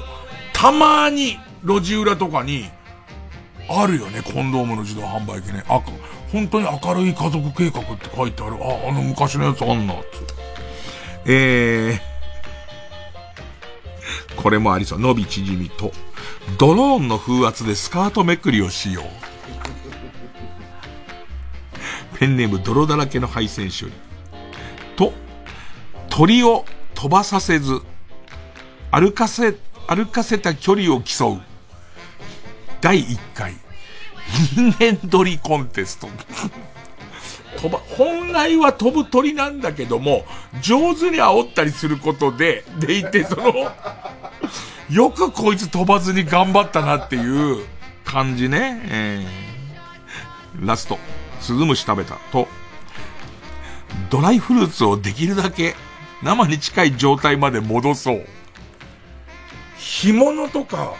ありとあらゆるものを、スルメとかを上手にこう、イカの状態に戻していくみたいなのは、面白いかも。最後は、ミイラを、即、即身物をおっさんに戻すっていう。きっと、死体損壊になるのかな？ミイラって、どういう扱いなのかな？してみりゃさ、いろんなところ、こう博物館とかって、死体が並んでるわけじゃん、あれずらっと。でも、こんなところに死体あるってみんな思わないよね。さあ、えー、ということで、えーっと、なんかリスナー投票今日特殊なんだよね。うっすら覚えてるけど。えー、まずは、えー、メールを送ってください。で、件名のところに、えー、勝ったと思う方の、えー、っと、カルタが、地下アイドル救済キャラトッピングカルタなら、件名にアイドル。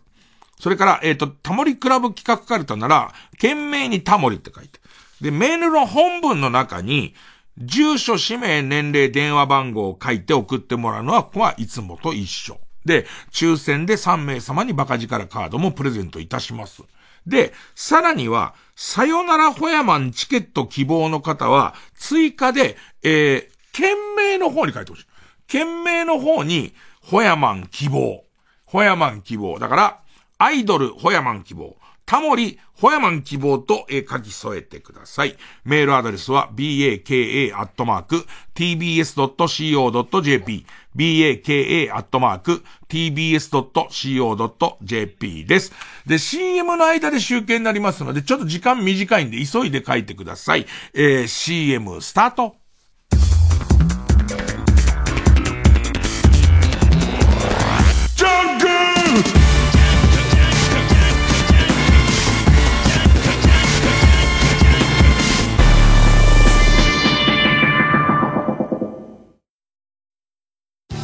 TBS ラジオジャンク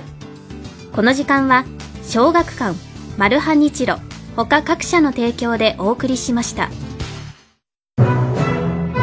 こんばんは平成のぶしこぶしの吉村隆でございますさあ、ジャンクをお聞きの皆さんに耳寄りな情報をお届けするインフォマジャンクでございます。今週はですね、パソコンやスマホでプレイできる G123 のゲームですね。銀河英雄伝説戦いのロンドとタイアップしてお送りしたいと思います。さあ私も何を隠そう、このゲームの原作となったアニメの大大大ファン、もうずっと長らく愛してやまないこの作品でございますから、この大役を応接勝ったわけということでございますが、というわけで今週はこんな企画をお送りしていきます。銀河英雄伝説熱烈1分間プレゼン。まあ毎日一つのテーマから銀河英雄伝説の魅力をね、制限時間1分ですって、熱く熱く語っていきたいと思いますけども、1分ですか。でも、なんとか成し遂げようと思います。それでは参りましょうか。プレゼンスタートですえー、本日のテーマ、銀河英雄伝説ってどんな話でございますね。まず、こっから話していきましょう。宇宙の戦いの話でございますね。あのー、これのすごいのは、未来の話っぽいんですけども、実はこう、歴史の過去を覗いているような感覚を見せるような、そういうような作り方なんですね。えー、30秒えー、その中で起こるこのね、なんて、ただただ打ち合いじゃない人間模様。これを見ていただいたらね、セリフ一つ一つにも、この重みがある。人間とはこういうもんな。数千年後経っても人間ってこんなことで争うんだみたいなことをね、学べるすごくいい作品でございます。そしてね、またね、音楽とかも優雅ですし、絵も綺麗でございます。2、1、嘘だろ無理だって無理よこれちょっと、思ったより厳しい戦いですね。さあ、というわけでございまして、そんな銀河英雄伝説の戦いのロンドは、ダウンロード不要で今すぐパソコンやスマートフォンでも遊べます。そして今回ですね、インフォマジャンク公式 X のリンクからゲームをプレイした人数が1000人を超えると、スペシャルイラストの制作が決定。リスナーの皆さんには私のサイン付きでプレゼントするキャンペーンを実施します。詳しい情報はインフォマジャンク公式 X を見てください。インフォマジャンク、明日もお楽しみにアロハキャシー中島です TBS ラジオ後援ワールドキルトフェスティバル2023のお知らせです。11月24日から26日までパシフィコ横浜 D ホールに人気キルト作家の作品がたくさん集まります。とても華やかなイベントよ。ワールドキルトフェスティバル。詳しくは TBS ラジオイベントページまで。TBS ラジオジャンク。この時間は小学館マルハニチロ他各社の提供でお送りします。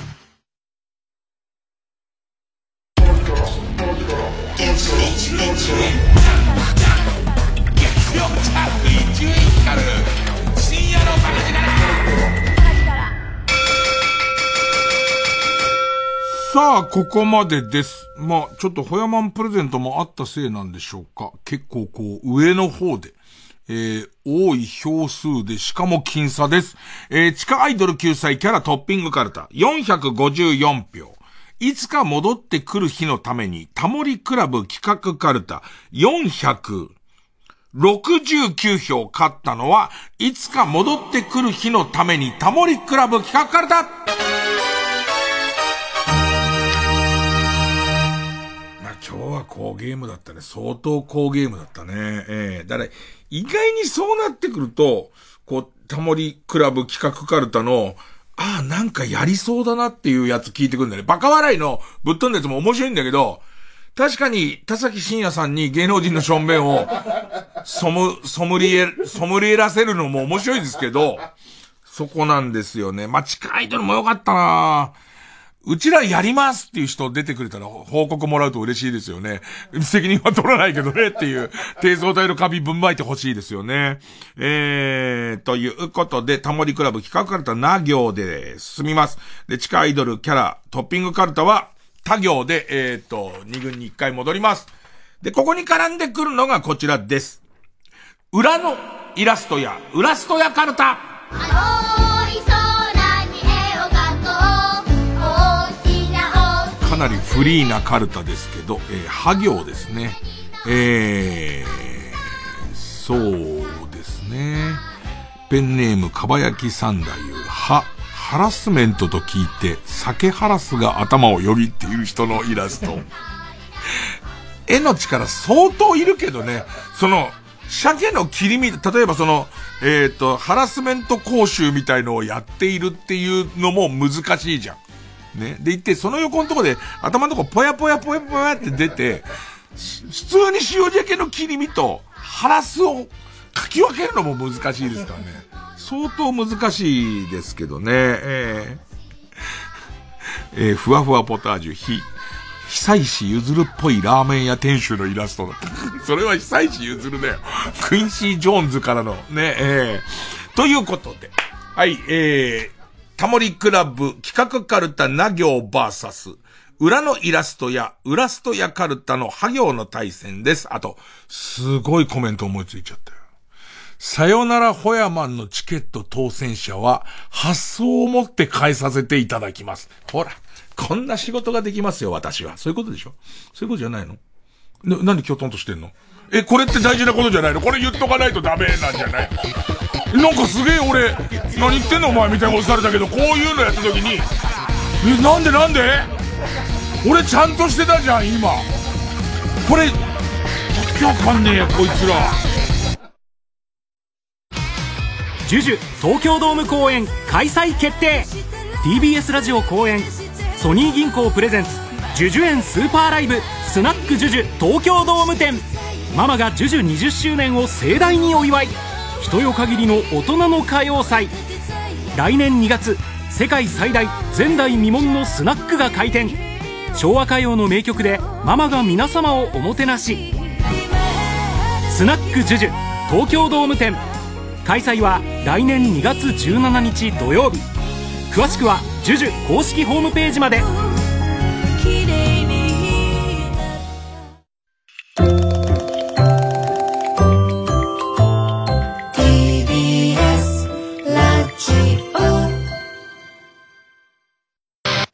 金曜夜12時からのマイナビラフターナイトでは今注目の若手芸人を紹介しています。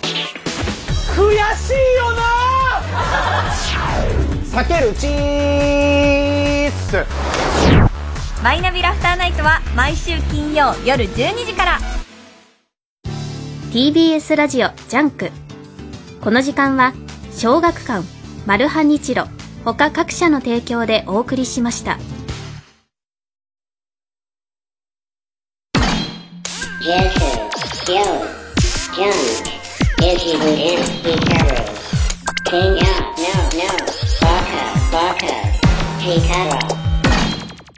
さあ、年末に向けてちょっとベストバイをさらに強化していきたいなと。今年1年で買って、これは俺にとってよかったなっていうね。で、まあまあ、お菓子系がどうしても一回読むと多くはなんですけど、もちろんお菓子とか食べ物も大歓迎なんですが、えーと、漫画とかはこれで出会ってるものが結構多いかな。えーと、ペンネームグミ、グミは主食。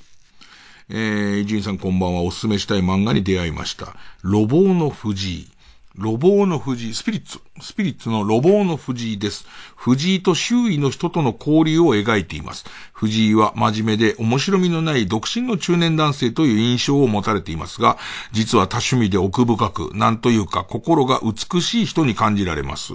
日常の素晴らしさを描いているように見えて、藤井は現実には決して存在しないタイプです、みたいな。なんかまだ単行本一巻しか出てないんで、買って一気に読んだのと、えっ、ー、と、スピリッツの最新号も読みましたけど、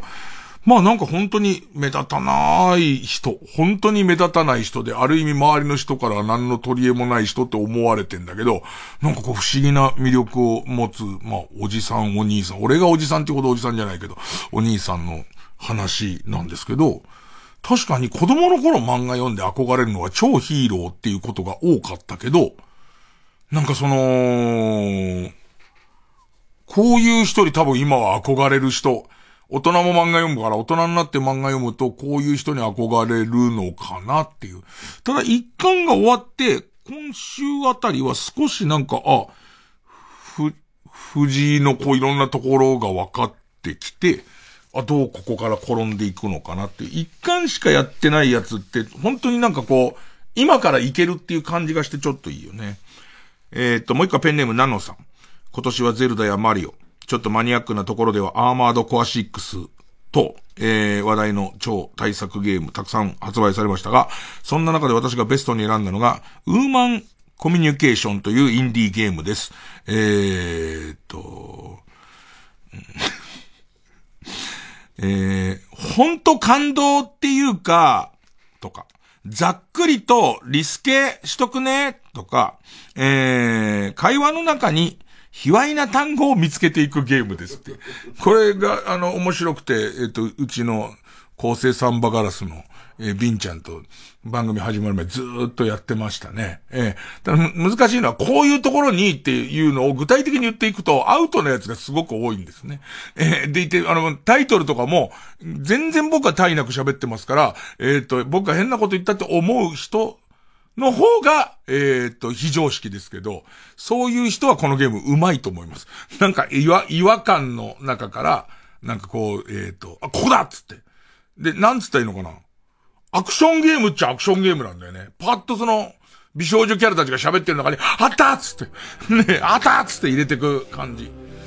正常位シの中に正常位をすぐ見つけられる人、そういう人向けのゲームですね。えっ、と、良作かな別にみっちりやるってほどのゲームじゃないけど、ちょっとした良作でよろしければということ。ね。別に、俺が作ったわけでも何でもないですけどね。この人に紹介してもらってちょっとやりましたけど、ファミ通のコラムには少し書きづらいですね。ちょっと書いたけどね。えー、ということで、えっ、ー、と、喉の調子悪くてご迷惑かけました。寝ます。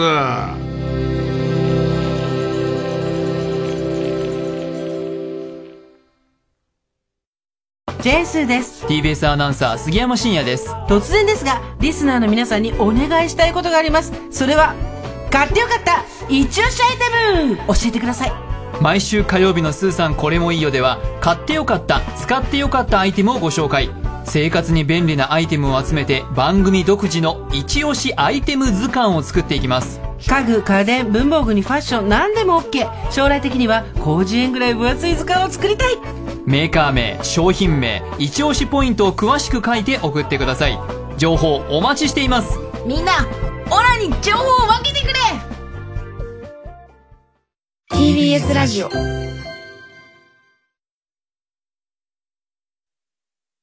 成瀬ここみです。私のファンクラブ誕生を記念してイベントを開催詳しくは TBS ラジオのホームページまで。ブルルンハニートラップ。3時です。